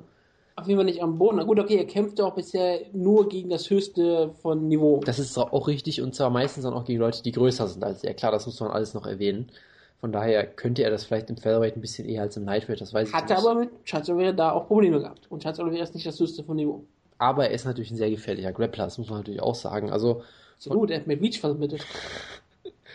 Dann Sterne schon bekommen. das, das ist sicherlich richtig, ja, das musst du jedes Mal erwähnen, ich weiß. Und von daher, der Kampf über fünf Runden, da kann viel passieren. Ich sehe Frankie Edgar dennoch als Favorit und tippe auf eine Decision. Aber ich glaube, der Kampf ist enger, als man vielleicht denkt. Weißt du, was der, äh, das war mit Beach, ne, bei Ultimate Fighter 10 Finale. Weißt du, was alles stattgefunden hat? Bitte sag's mir ausführlich. Wir haben ja äh, noch keine so lange Ausgabe zum Glück. Ja, ja, klar. In, in, in den Prelims hat zum Beispiel stattgefunden Brian Sting gegen Rodney Wallace. Das ist nicht so interessant. Aber dann überlegst du so, John Madsen gegen Justin Wren in einem drei Runden Kampf. James McSweeney gegen Darius Smulova. Da haben wir vor kurzem drüber gesprochen. In, es gab natürlich das Big Baby gegen Matt Mitrione. Dann gab es Frank Edgar gegen Matt Reach, was wir angesprochen haben. Es gab Kimbo Slice gegen Houston Alexander. Der epische Kampf mit dem besten Suplex der UFC-Geschichte. Ja, ja. Jumbo, Jumbo Slice. Es gab den Co-Main-Event zwischen Matt Handel und John Jones. Und den klaren Main-Event Roy Nelson gegen Brandon Schaub. Also ganz klar, John Jones ist unter Roy Nelson und Brandon Schaub anzusehen. Seine einzige Niederlage nebenbei von John Jones. Ja, weil er äh, Matt Hamill zu sehr verprügelt hat. Kicking too much ass, ja. Ja, Frank Edgar in Conference, ähm, ich kann eigentlich nicht äh, mehr zu sagen, als du sagen kannst. Frank Edgar ist einer meiner absoluten Lieblingskämpfer immer gewesen. Unfassbar schöne Beinarbeit, ein, ein wirklich toller offensiver Striker. Defensiv äh, wird natürlich häufig getroffen, aber er ist natürlich auch hart in dem, unglaubliche Kondition, tolle Takedowns im Sinne von, dass er die meistens perfekt timet. Hält die Leute nicht am Boden, das ist richtig. Hat meistens natürlich auch wirklich Top-Grappler da. Nicht nur Leute, die stärk, äh, nicht nur schwerer sind oder besser sind, sondern auch wirklich das hohe Niveau. Gray Maynard, BJ Penn, Ben Henderson. Klar, im letzten BJ Penn-Kampf fiel das weg, aber in Lightweight war es noch was anderes. Jose Aldo ist natürlich auch noch ein ähm, ziemlich guter Kämpfer mit toller Takedown-Defense, das kommt dann ein bisschen weg. Aber ähm, Club Swanson ist es nicht einer der besten Grappler. Er hat theoretisch ein Black Belt, was auch immer. Er hat auch einen Judo-Hintergrund, aber das ist halt alles so, was du, was du mal in Konstruktion kennst, halt, dass er eine unglaubliche Strike, die er hat. Gerade in der Gewichtsklasse, sein gutes Striking hat sich ja immer wirklich da stetig verbessert. In der WC war er lange Zeit einfach nur so ein Mitkader, der halt, wie gesagt, gegen Jens Pulver verlor, dann gegen Jose Aldo brutal ausgenockt wurde, innerhalb von ähm, 8 Sekunden, wie ich gerade nachgucke, wollte 6 Sekunden sagen. Aber wenn man so guckt, seine Niederlagen, wenn man seine allererste wegnimmt gegen Chen Gugati, die zählt ja jetzt wirklich nicht. Und jetzt hätten sie ins Pulver zur damaligen Zeit in eine Guillotine reingelaufen. Das kann mal passieren. Seitdem hat er nur gegen absolute Top-Leute von Jose Aldo, Shep Mendes und Ricardo Lamas. Wir haben vor kurzem Ricardo Lamas auch wieder gesagt, dass er einer der Top-Kämpfer ist in der Gewichtsklasse. Wir haben gesagt, dass wir, dass ich auch immer Lamas gegen Frank Ecker gerne sehen möchte. Das zeigt auch das Niveau von Lamas. Mendes und Aldo sind die beiden Besten der Gewichtsklasse. Gegen die kannst du verlieren. Das ist aber auch schon wieder Jahre her. Und seit der Lamas-Niederlage hat er alles, was da war, klar besiegt. Und auch in to tolle Kämpfe geliefert. Tolle Schlachten. Er hat Leute ausgenockt, die, wo ich dachte, dass sie nicht so einfach auszunocken sind. Und er ist halt ein frischer Kämpfer. Er ist ein interessanter Kämpfer. Er ist 31, ist also auf den Höhepunkt seiner Zeit. Frankie Edgar ist es nicht wirklich viel, ist es nicht wirklich älter, 33, hat aber natürlich Kämpfe, wo er mehrfach ausgenockt wurde und weiterkämpfen konnte, hat er harte Schlachten. Irgendwann, wie gesagt, wird der Körper da auch nachgeben. Es kann jederzeit der Fall sein, dass Frankie Edgar auf einmal fällt oder nicht. Im Normalfall sage ich mir nicht wie du. Ich sage, Frankie Edgar ist der bessere Kämpfer und er wird wahrscheinlich auch ähm, in acht von zehn Kämpfen gewinnt Frankie Edgar diesen Kampf. Aber Cobb Swanson hat diese Schlagkraft und er ist auch noch ein technisch guter Striker dazu geworden. Und ich glaube, er kann Frankie Edgar erwischen. Und mein offizieller Tipp wäre Frankie Edgar mit der Decision. Das, da, da bleibe ich dabei. Aber ich habe so ein bisschen diese Vermutung, dass Cobb Swanson es tatsächlich schaffen kann. dass er hier Frankie Edgar stoppt. Und ich, ich könnte sogar vorstellen, dass ähm, Cobb Swanson die erste Person ist, die Frankie Edgar stoppt. Er hat diesen Schlag, er hat diese Technik und ich ganz ehrlich, ich, ich, ich lege ihn doch mal auf. Ich sage, Cut Swanson gewinnt per Knockout in Runde 3 und kriegt da, weil er Frankie Edgar stoppt, kriegt er einen Title Shot. Okay. Weil ich glaube, ich glaube, ich glaube, wenn er wirklich Frankie Edgar stoppt, dann kann ich mir vorstellen, dass die UFC dann doch noch mal sieht, okay, wir können Conor McGregor noch mal ein bisschen besser vermarkten, wir können ihn noch mal gegen jemand Einfaches stellen. Und Carl Swans hätte es dann einfach wirklich verdient. Wenn er ihn stoppt, wenn er einfach nur ein Decision gewinnt, glaube ich, nicht einen Shot bekommt, schafft Cap Swanson das, was vor ihm keiner schaffte und wirklich Frankie Edgar ähm, ausnockt, dann ist der, glaube ich, dann täuscht der UFC zu, dass die Cap Swanson den versprochenen Shot noch geben. Ich sage Cap Swanson in der dritten Runde per ähm, Uppercut. Es wird ein geiler, es wird wahrscheinlich ein richtig geiler Kampf und ich, ich, ich erwarte eigentlich Frankie Edgar, aber ich tippe Cap Swanson so. Das ist doch ein sehr interessanter Tipp. Ich habe auch überlegt, aber ich bin am Ende doch bei Redcap. Ja, das ist aber auch wieder so ein Tipp, wo man, wo viele Leute dann den einfach nur tippen und zu sagen und dann am Ende an, damit anzugeben, dass sie sagen, oh, ich habe Swanson getippt, ah, ich bin so geil weil man irgendwann liegt man ja mal richtig und wenn man wenn man falsch liegt, sagt man ja, ah, ich habe ja auf den Außenseiter getippt, das ist ja keine Schande. Deswegen, ähm, ich werde das nicht tun, ich verspreche das hier hoch und heilig. Wichtig, Frankie Ecker, der klare Favorit, aber mein Tipp geht einfach mal auf Johnson. Und Sehr gut. Sonst irgendwas gut. Dann haben wir jetzt jemanden, der in einem Dominic Cruz Hype-Video für dich am meisten gehypt wurde. Denn er wurde als einer der interessantesten und besten Striker, mehr oder weniger, in der, in in der UFC gehypt. Naja, naja also, eigentlich also, nicht. Naja. Er wurde, er wurde erwähnt. Lass es mich, lass es mich kurz, kurz Ich mach's ganz kurz. Ich, ich, ne, ich, du kannst es gleich erwähnen. Ich sag nur, es ist natürlich Edson Barbosa. Einer der besten Striker in der UFC-Geschichte. Mit seinen wilden Spin-Kicks hat er die Leute, ähm, das Herz der Leute geraubt und was. Nein, die Rede ist von King, Bobby Green. Genau, äh, es gibt ein wunderbares, es gibt einen wunderbaren Account namens BJJ Scout, da habe ich letztens auch noch was verlinkt. Die haben eine, Boxen? Videoanalyse zu Sakuraba gegen Gracie gemacht und über den Grappling-Stil der beiden, was man sich unbedingt angucken sollte. Sowas machen die halt sehr oft. Da gab es auch diese tollen Previews zu Ronda Rousey gegen Sarah McMahon über Sarah McMahons Zehen, die irgendwie falsche Position am Boden haben und solche Sachen. Und ähm, es gibt da auch eine schöne Analyse über Dominic Cruz, wie er halt seine Beinarbeit und all sowas benutzt, um Takedowns zu holen. Und da wurde halt erklärt, dass er halt auch sehr viel von Muhammad Ali und solchen Leuten kopiert hat und ans MMA, MMA angepasst hat. Und dann wurden halt ein, zwei andere Leute vorgestellt, die auch sich aus dem Boxen bedienen, aus, sag ich mal, Techniken oder was auch immer, die jetzt auch da nicht so wahnsinnig weit verbreitet sind. Und da wurde halt auch Bobby Green genannt, der halt, ich, ich glaube, er benutzt halt, ne? ja, genau, irgendwie sowas und dass er halt sehr oft seinen, seinen Oberkörper aus dem Weg schwingt, um Schlägen auszuweichen und solchen Geschichten. So, und das, der Kampf gegen Edson Barbosa, das ist ein absoluter Traum. Sie sind komplett äh, gleich auf, was die Wettquoten angeht. Also ein sehr, sehr enger Kampf. Ich muss natürlich auf Bobby Green tippen, ist ja vollkommen klar. Und ich bin vollkommen verblendet, deshalb sage ich einfach, er knockt Edson Barbosa aus, weil Edson Barbosa ist gerade in Runde 1 immer sehr anfällig für Leute, die gutes Boxen haben und genau das wird hier auch passieren. Ich kann da nicht äh, unvoreingenommen previewen, das musst du erst leider machen.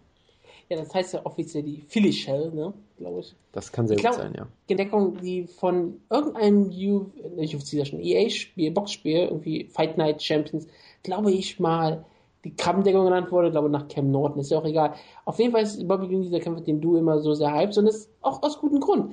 Er erinnert so ein bisschen, es ist offensichtlich ja klar, weil gegen bessere Kämpfer, wenn er kämpft, und auch jetzt natürlich auf einen ähm, mehr Bekanntheit man hat. Die ganzen Kämpfer sind alle mehr größer und wichtiger. Erinnert es trotzdem dieser Aufwärts so ein bisschen an jemanden wie Frankie Edgar, der so ganz langsam hoch, äh, hoch wächst in der Rangliste und du gar nicht so richtig merkst, wie gut er eigentlich ist. Denn ich meine, er hat einen James Krause gestoppt, er hat Pat Healy besiegt, er hat jetzt Josh Thompson geschlagen in einem ähm, sehr umstrittenen Kampf.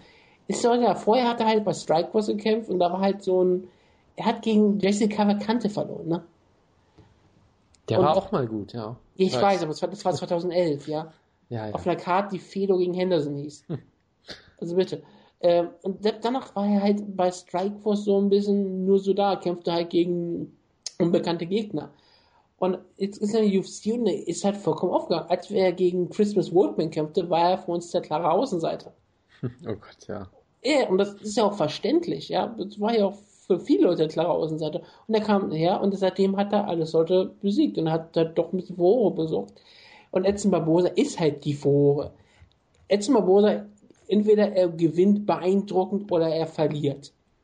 Meistens auch beeindruckend, weil, wenn er sich an Jerry Warner, das war sehr beeindruckend. Donaldson, das war eine sehr beeindruckende Niederlage. Aber wenn er gewinnt, dann gewinnt er meistens ziemlich großartig. Ja, sein, sein Weekly gegen Terry Atom, seine Leg Kicks gegen Oliveira und jetzt hat er Evan dann auch total verprügelt mit diesem Bodykick. Also es ist schon, ähm, letztes Mal, ich mag ihn immer noch nicht, ich finde ihn immer noch total überhyped und ich glaube immer noch, dass er ganz klar gegen Ross Pearson verloren hat, aber es ist egal, das ist auch schon lange her. Wüsste nicht, was jetzt passiert. Er hat sich, er hat sich gemacht. Er ist ein gefährlicher Gegner, ist immer noch sehr, sehr flashy. Und ich glaube immer noch, dass das viele Punktrichter höher bewerten. Aber er lässt die Kämpfe ja selten zu den Punktrichtern kommen. Er hat Knockout Power, er hat die Technik. Er ist ein sehr gefährlicher Gegner. Wir werden halt sehen, wie gut wirklich äh, Bobby Deans Deckung ist. Seine Hände sind ja immer relativ weit unten. Das kommt wirklich darauf an, wie er seinen Kopf bewegen kann. Erzmobosa wird häufig, häufig Headkicks versuchen zu zeigen sehr viele Legkicks, um Bobby Green auch seine Beine beizustoppen. Barbosa könnte ein Gegner sein, der relativ gefährlich für Bobby Green ist, einfach vom stilistischen Matchup her. Aber vielleicht ist Bobby Green auch einfach so gut, dass er halt lernt, wie er ähm, dagegen am besten kämpft. Er hat hier auch noch ein hat er eigentlich eine Ringänderung? Ja, er hat gerungen, aber er hat halt, ist halt nicht seine, äh, seine Stärke ich erwarte eigentlich trotzdem, dass Bobby den Kampf gewinnt. Ich erwarte, dass er eine Decision wird. Ich glaube, dass Barbosa sehr viele Kicks zeigen wird, aber Bobby Green damit zurechtkommt. Es wird ein relativ gut gefühlter Kampf werden. Ich glaube, Bobby Green gewinnt hier eine Entscheidung in einem bestimmt sehr unterhaltsamen Kampf. Wunderbar. Willkommen auf meiner Seite. Ich habe ich, ich hab eigentlich nie ein riesengroßes Problem mit Bobby Ich bin nicht Jojo. Jojo Ich weiß, ich weiß. Deswegen, ich mache den Jojo-Tipp. Edson Barbosa gewinnt per Brazilian Kick. Das ist der Jojo-Tipp, glaube ich. Ja, das ist, äh, glaube ich, richtig, ja. Unser Lieb, unser erstes äh, Schlagkraftmatch, bevor es Schlagkraft überhaupt gab, Brad Pickett gegen Chico Hamus.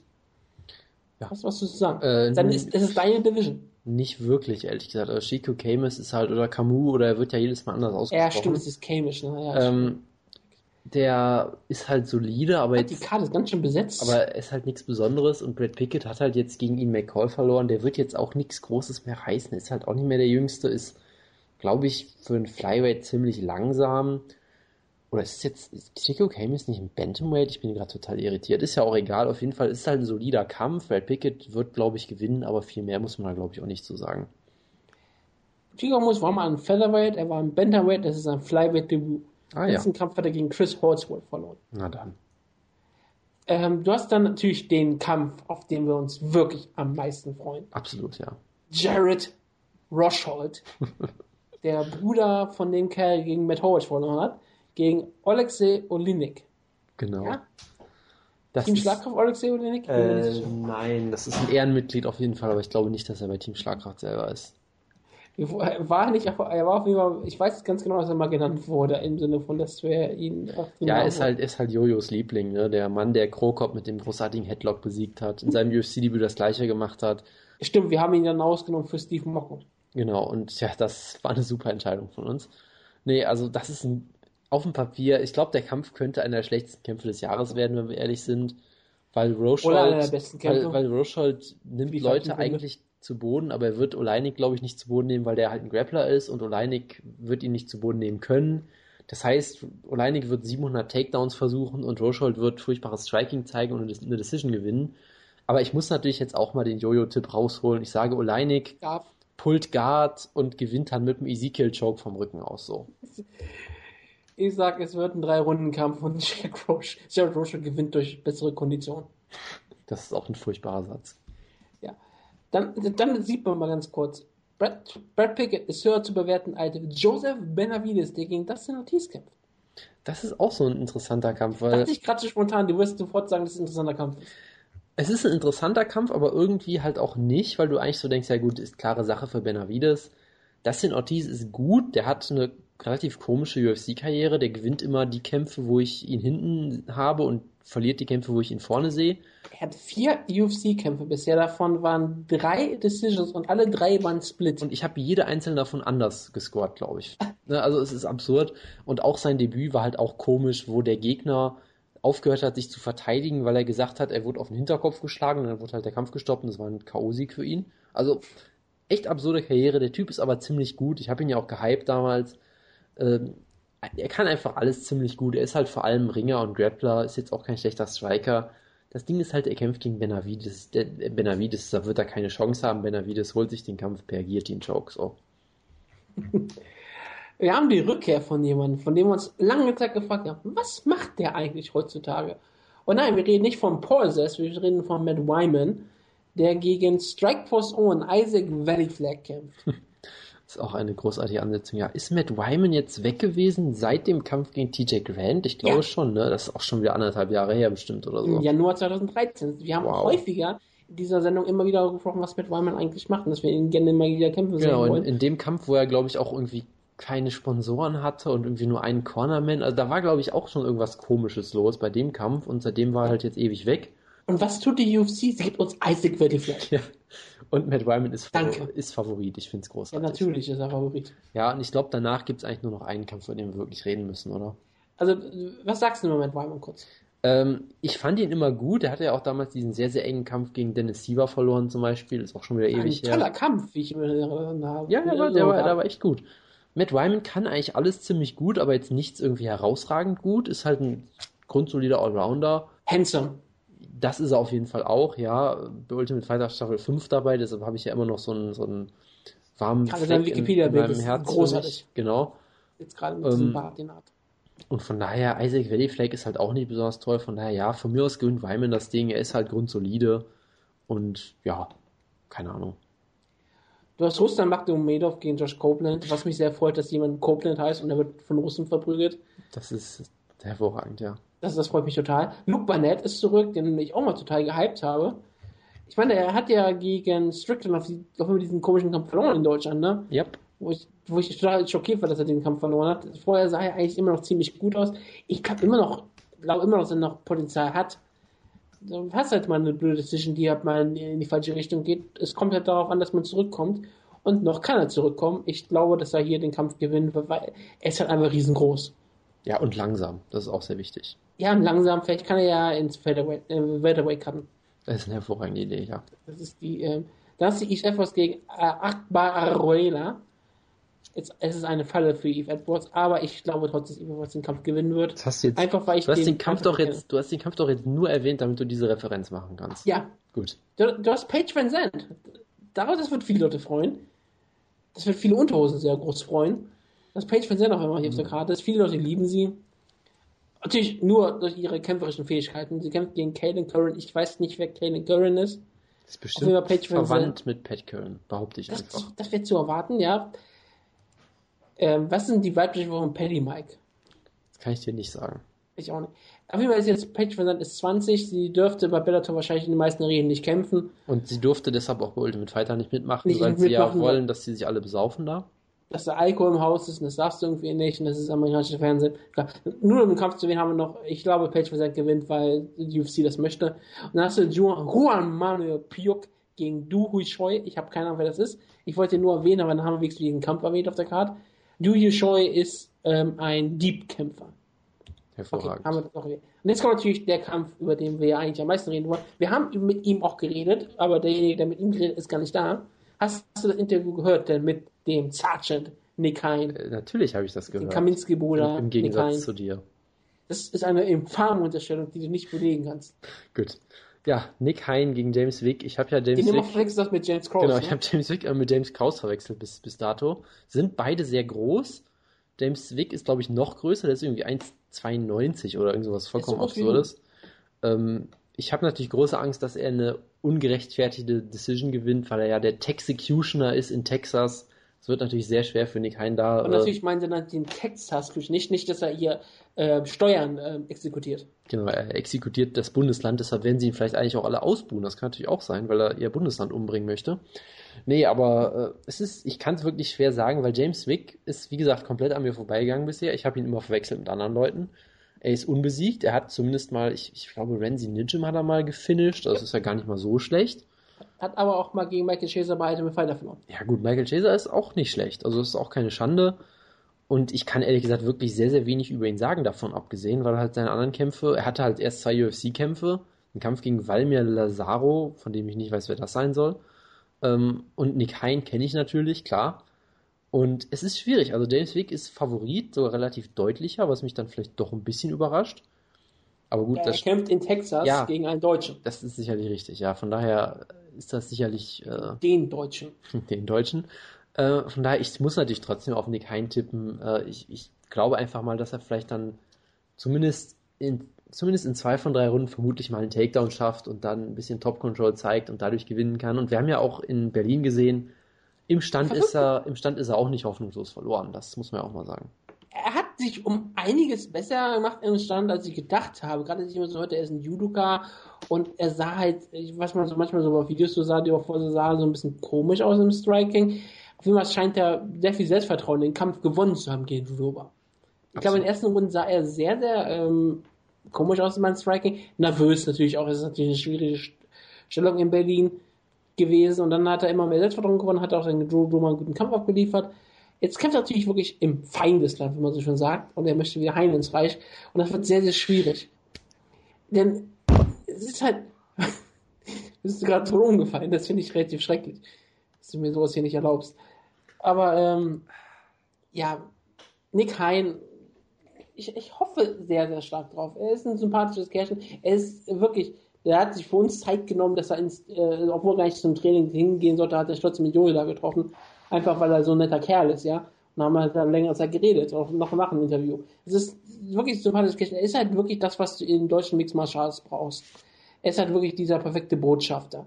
Und wenn er jetzt jemand wie James Wick, ein aufstrebendes Talent, in dessen Heimatstaat besiegen könnte. Das wäre schon ein ziemlich gutes Zeichen, weil das würde auch bedeuten, dass ähm, sie Nick Hein vielleicht auch mal ein bisschen besser schützen, als nur in Berlin schützen. Denn es kommt ja nächstes Jahr wieder eine Show, die wahrscheinlich wieder in Berlin stattfinden und da wird Nick Hein auch wieder auf der Karte sein, solange er nicht verletzt ist. Und je nachdem, wie er hier kämpft, wenn er hier gewinnt, dann könnte er natürlich auch immer sehr prominent platziert werden auf der Karte und könnte vielleicht sogar ähm, sowas wie ein Co-Main-Event stehen. Ne? Ich meine, jetzt nicht gegen jemanden, der sonst im Co-Main-Event es verdient zu kämpfen, aber er würde wahrscheinlich plötzlich auch mal sehr gut promotet werden und das wäre sehr, sehr wichtig für Deutschland, dass wir halt auch jemanden haben, der wirklich deutschen Hintergrund hat. Ich meine, das klingt jetzt so komplett widerlich, ne? Dass ich jetzt sage, ja, aber Dennis Siever, der ist halt halt, der hat immer noch diesen, er ist halt erst nach Deutschland gekommen als Russe, nachdem er relativ lang in Russland gelebt hat und hat dann immer noch und hat auch noch diesen Dopingfall, ne? Das macht Dennis Siever halt für die Medien nicht gerade ideal.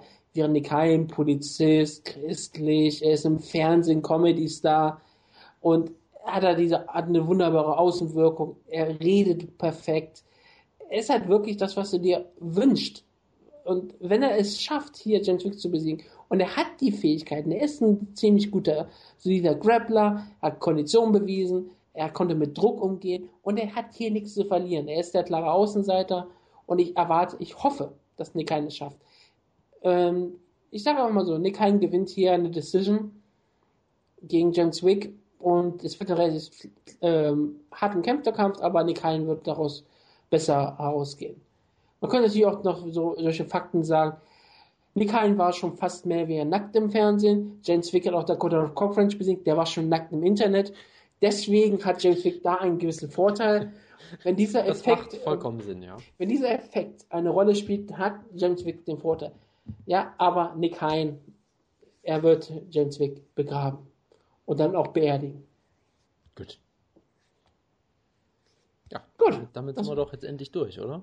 Und du, du willst ja auch, dass Nick Hein gewinnt, weil dann, sich, dass er vielleicht eine Promo hält auf Deutsch, damit sich das ganze Internet wieder freut. Genau, damit Conor McGregor wieder wie ein normaler Fan aussieht und nicht Ja, einfach weil- ein bekloppter Typ. Weil dann kann, hat er vielleicht Conor McGregor mal recht wieder alle Deutsch, weil, weil wenn jemand Deutsch schreit, dann ist er natürlich auch ein Nazi. Das ist vollkommen klar. Da Das war ja die, das war ja die ganze Reaktion von dem ganzen, von der, von der ganzen Twitter-Affäre, in der wir sind. ja, das, schreit ein Deutscher, der blond ist, ähm, deutsche Sachen in Deutschland. Das ist ja schrecklich. Das geht ja nicht. Wie kann man in das- Deutschland bitte Deutsch reden? das geht nicht, du. Das, kann, Das- das, das- kannst, du, das- das kannst du nicht machen. Das ist UFC hier, ja? Oder nein, ich, ich, ich hätte hier die ganze Zeit in meinem Interview, mit kein Preview wenigstens UFC sagen sollen. Ich Idiot. Dass ich das hier, das, das habe ich mir vorgenommen, habe das Ah, vergessen. Ja, sehr Äh, schön. ist auch egal. Ähm, ich, wie gesagt, Dubrovnik ein. Das freut mich ganz schön. Deutschland führt gerade 1-0, Toni Groß. Exzellente Schusstechnik. Ich wollte gerade fragen. Und deswegen ist es ein perfekter Zeitpunkt, äh, die Schuss. In der 88. Spielminute geht das noch passender. Damit können wir diese Show auch wirklich Ach. Wir sind nee. an Tiefpunkt angelangt.